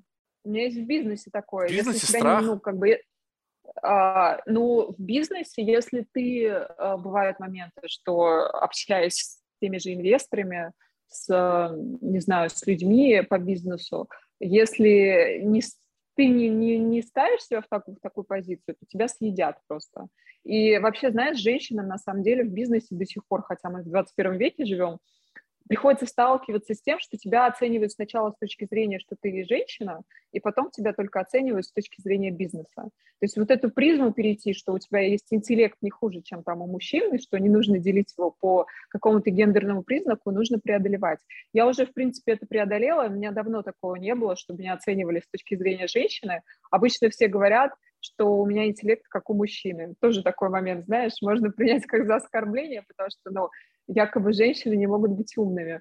Но Бред я такое вообще. превзошла. У меня такое часто было, серьезно. То есть вот с точки зрения того, что меня оценивали как э, гендерно изначально, только потом говорили о бизнесе. Вот я всегда говорил... Когда ты руководишь мужчинами, это, это еще сложнее. Поэтому, ну... Знаешь, вот я всегда говорил, знаешь, вот, э, ну, к разговору, конечно, такой резкий поворот, ты уж меня извини, но вот, знаешь, когда э, приводят примеры, там, допустим, вот, типа вот, э, как бы раньше было так, что были другие альфа-самцы, да, мужчины, имеется в виду, была другая альфа, всегда рядом с альфой была прекрасная девушка. Я говорю, фу, какие там дура напыщенная, с ней поговорить нечего. Я говорю, ну с какого хера вы взяли? То есть вы считаете, что два в одном не бывает? То есть что, обязательно либо умно, либо красиво? Ну вот откуда вот такой стереотип? Вот ты мне объясни. То есть получается, что что? Вот как бы вот других вариантов в жизни не бывает. То есть, и, и вот это меня сильно удивляет. И тут самое важное, мне кажется, что инвесторы, с которыми ты общаешься, в большинстве случаев это выходцы, наверное, из IT. То есть да, те конечно. классические инвесторы, которые private банки, такие самцы с Уолл-стрит – они не будут с тобой так разговаривать, потому что они понимают ценность человека, ну, как бы вот природу, вот красоты. Мне кажется, проблема заключается в том, что те инвесторы, которые выросли из IT, у них изначально проблемы в общении с женщинами. Они чувствуют себя дискомфортно, они уязвлены, они прямо начинают теряться. Я прям наблюдаю это на глазах. Вот у меня есть знакомый один, он прекрасный, талантливый парень, классный человек в общении. Только стоит появиться женщине, все, он его нет. Ну, причем не просто девушки, а какой-то такой яркий. Все, его нет. Он как бы что-то зажался, что-то зашамкал. Я говорю, ты что, расслабься, вот, все же классно. Получаю удовольствие от общения. То есть, как бы, и вот это вот какая-то, это не проблема в том, что ты женщина. Или и как, и как ты выглядишь. Это проблема изначально в них. И как бы решать проблему, понимаю, работая с собой, как бы немножечко странновато. То есть, блин, я сейчас вот как раз говорю, у меня были психологи, я говорю, ребята, у вас сейчас золотые годы. Най- работайте с вот этими IT-предпринимателями, которые, во-первых, у них комплекс богатства, у них абсолютно неумение общаться, с, как бы воспринимать прекрасное как в жизни, так и в отношении с другим полом. Я говорю, вот этому учите, эти деньги вы озолотитесь. И все говорят, ой, да что-то там как-то, ну, оставим все как есть. Я говорю, вы что, с ума сошли? Это же наш целый пласт. И вот это любопытно, то, что ты как бы чаще-чаще все это слышишь, но на самом деле проблема вот она именно в этом. Тут никакого гендерного нету неравенства, просто некоторые не умеют общаться с другим полом, и все. По какой-то странной причине. Не знаю, с чем это связано. Это же любопытно. Есть такое, да. Слушай, ну, спасибо большое тебе.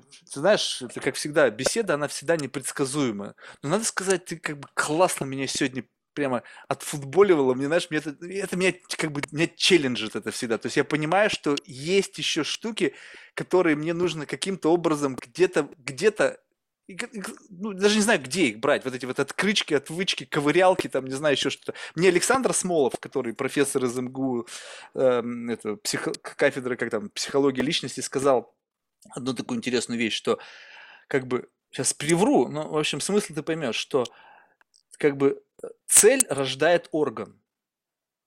Ну, то есть, как бы, когда есть цель, как бы, которую я обозначил, да, вот сразу же как бы зайти вот в эту какую-то закрытую дверь, да, это как бы цель. И если эта цель есть, то как будто бы вот вырастет какая-то некая щупальца реальности. Он и то же самое сказал мне дальше. Типа, Марк, а с чего ты взял, что ты вообще тот человек, перед которыми люди готовы будут делать ментальный стриптиз? Ну, понятно, что я не тот человек, ну, стопудово не тот. Ну, то есть очевидно, что, блин, короче, надо меня просто нахер гнать поганой метлой. Но с другой стороны, что если есть кто-то, так? Ну, то есть представим себе, что есть кто-то, какая-то некая ментальная конструкция, перед которым человек готов сделать ментальный стриптиз. Получается, что если ты умеешь мимикрировать, понимать, кем нужно стать в момент времени, просто ты должен выявить характеристики этого человека, то, по сути, вуаля, ты можешь сыграть в этого человека, перед которым люди готовы делать ментальный стриптиз. Вот как тебе вот такой так, вектор движения? Так и есть. Да? Так То и есть, есть. Можно, в принципе, да. туда идти, и там есть какое-то в этом здравое звено, либо я опять что-то нафантазировал? Но э, мимикрировать все верно под того, кого человек воспримет, перед кем готов открыться. Но это такая история тоже, знаешь, манипуляция своего рода. Да пофиг, как это называется. Я не стесняюсь этого. Какая разница? Ну да, так и есть. Это же интересно. Ну, как бы вот представь себе, что вот мы живем, вот кто-то кто получает удовольствие от прыжков с трамплинов, а мне вот это нравится. Ну, то есть понятно, что это немножко как Фрейду, да, какого Конечно. хрена тебе нравится, чтобы люди делали перед тобой ментальный стриптиз. Я не знаю. Извращенец. Ну и что теперь? Мне засунуть свое желание в задницу и жить всю жизнь мучаясь? Нет. Буду жить так, как захочу. Слушай, спасибо. Ну, реально, было интересно, поучительно. поучительно. Спасибо тебе. Да, было, было интересно пообщаться. Спасибо. А, в завершении мы всех наших гостей просим рекомендовать кого-нибудь в качестве потенциального гостя. Из числа людей, которых ты считаешь интересными лично для себя и пока только из русскоязычного сообщества. А, хороший вопрос, кого бы порекомендовать. А Дима Думик у тебя был? Дима Думик? Блин, у меня херовая память. Может, был, Если может, не нет. был, я рекомендую Диму Думика, потому что он очень классный, ему есть о чем рассказать. Кстати, вот такой формат беседы ему очень понравится. Да? Сейчас, подожди, я, дай, да, дай я гляну. У меня очень, очень херовая память. Я заранее извиняюсь перед Димой Думиком, если он был. Дмитрий... Думик. Не, похоже, что не было. Ну вот, ладно. Напиши ему, потому что он интересный человек, интересно, он может пообщаться, многое рассказать. Отлично. Спасибо. Что ж, успехов тебе в реализации своих планов Спасибо. по излечению людей посредством там какой-то VR-капсулы. Мы, видишь, вот опять тоже, да. вот я тоже в этом отношении, конечно, несколько свинья. То есть я бы мог дать возможности задавать вопросы про эту VR-капсулу. Ну, пока рассказывать-то нечего, понимаешь? Рассказывать пока нечего. Ну, какая Поэтому разница? Там есть наука, ты к этому как-то пришла, там какой-то там, возможно, знаешь, ты бы спич свой потренировал, еще что-то, а я взял опять на свою тему. Извини. В следующий раз. Не удержался, да. Все, пока. Да, пока.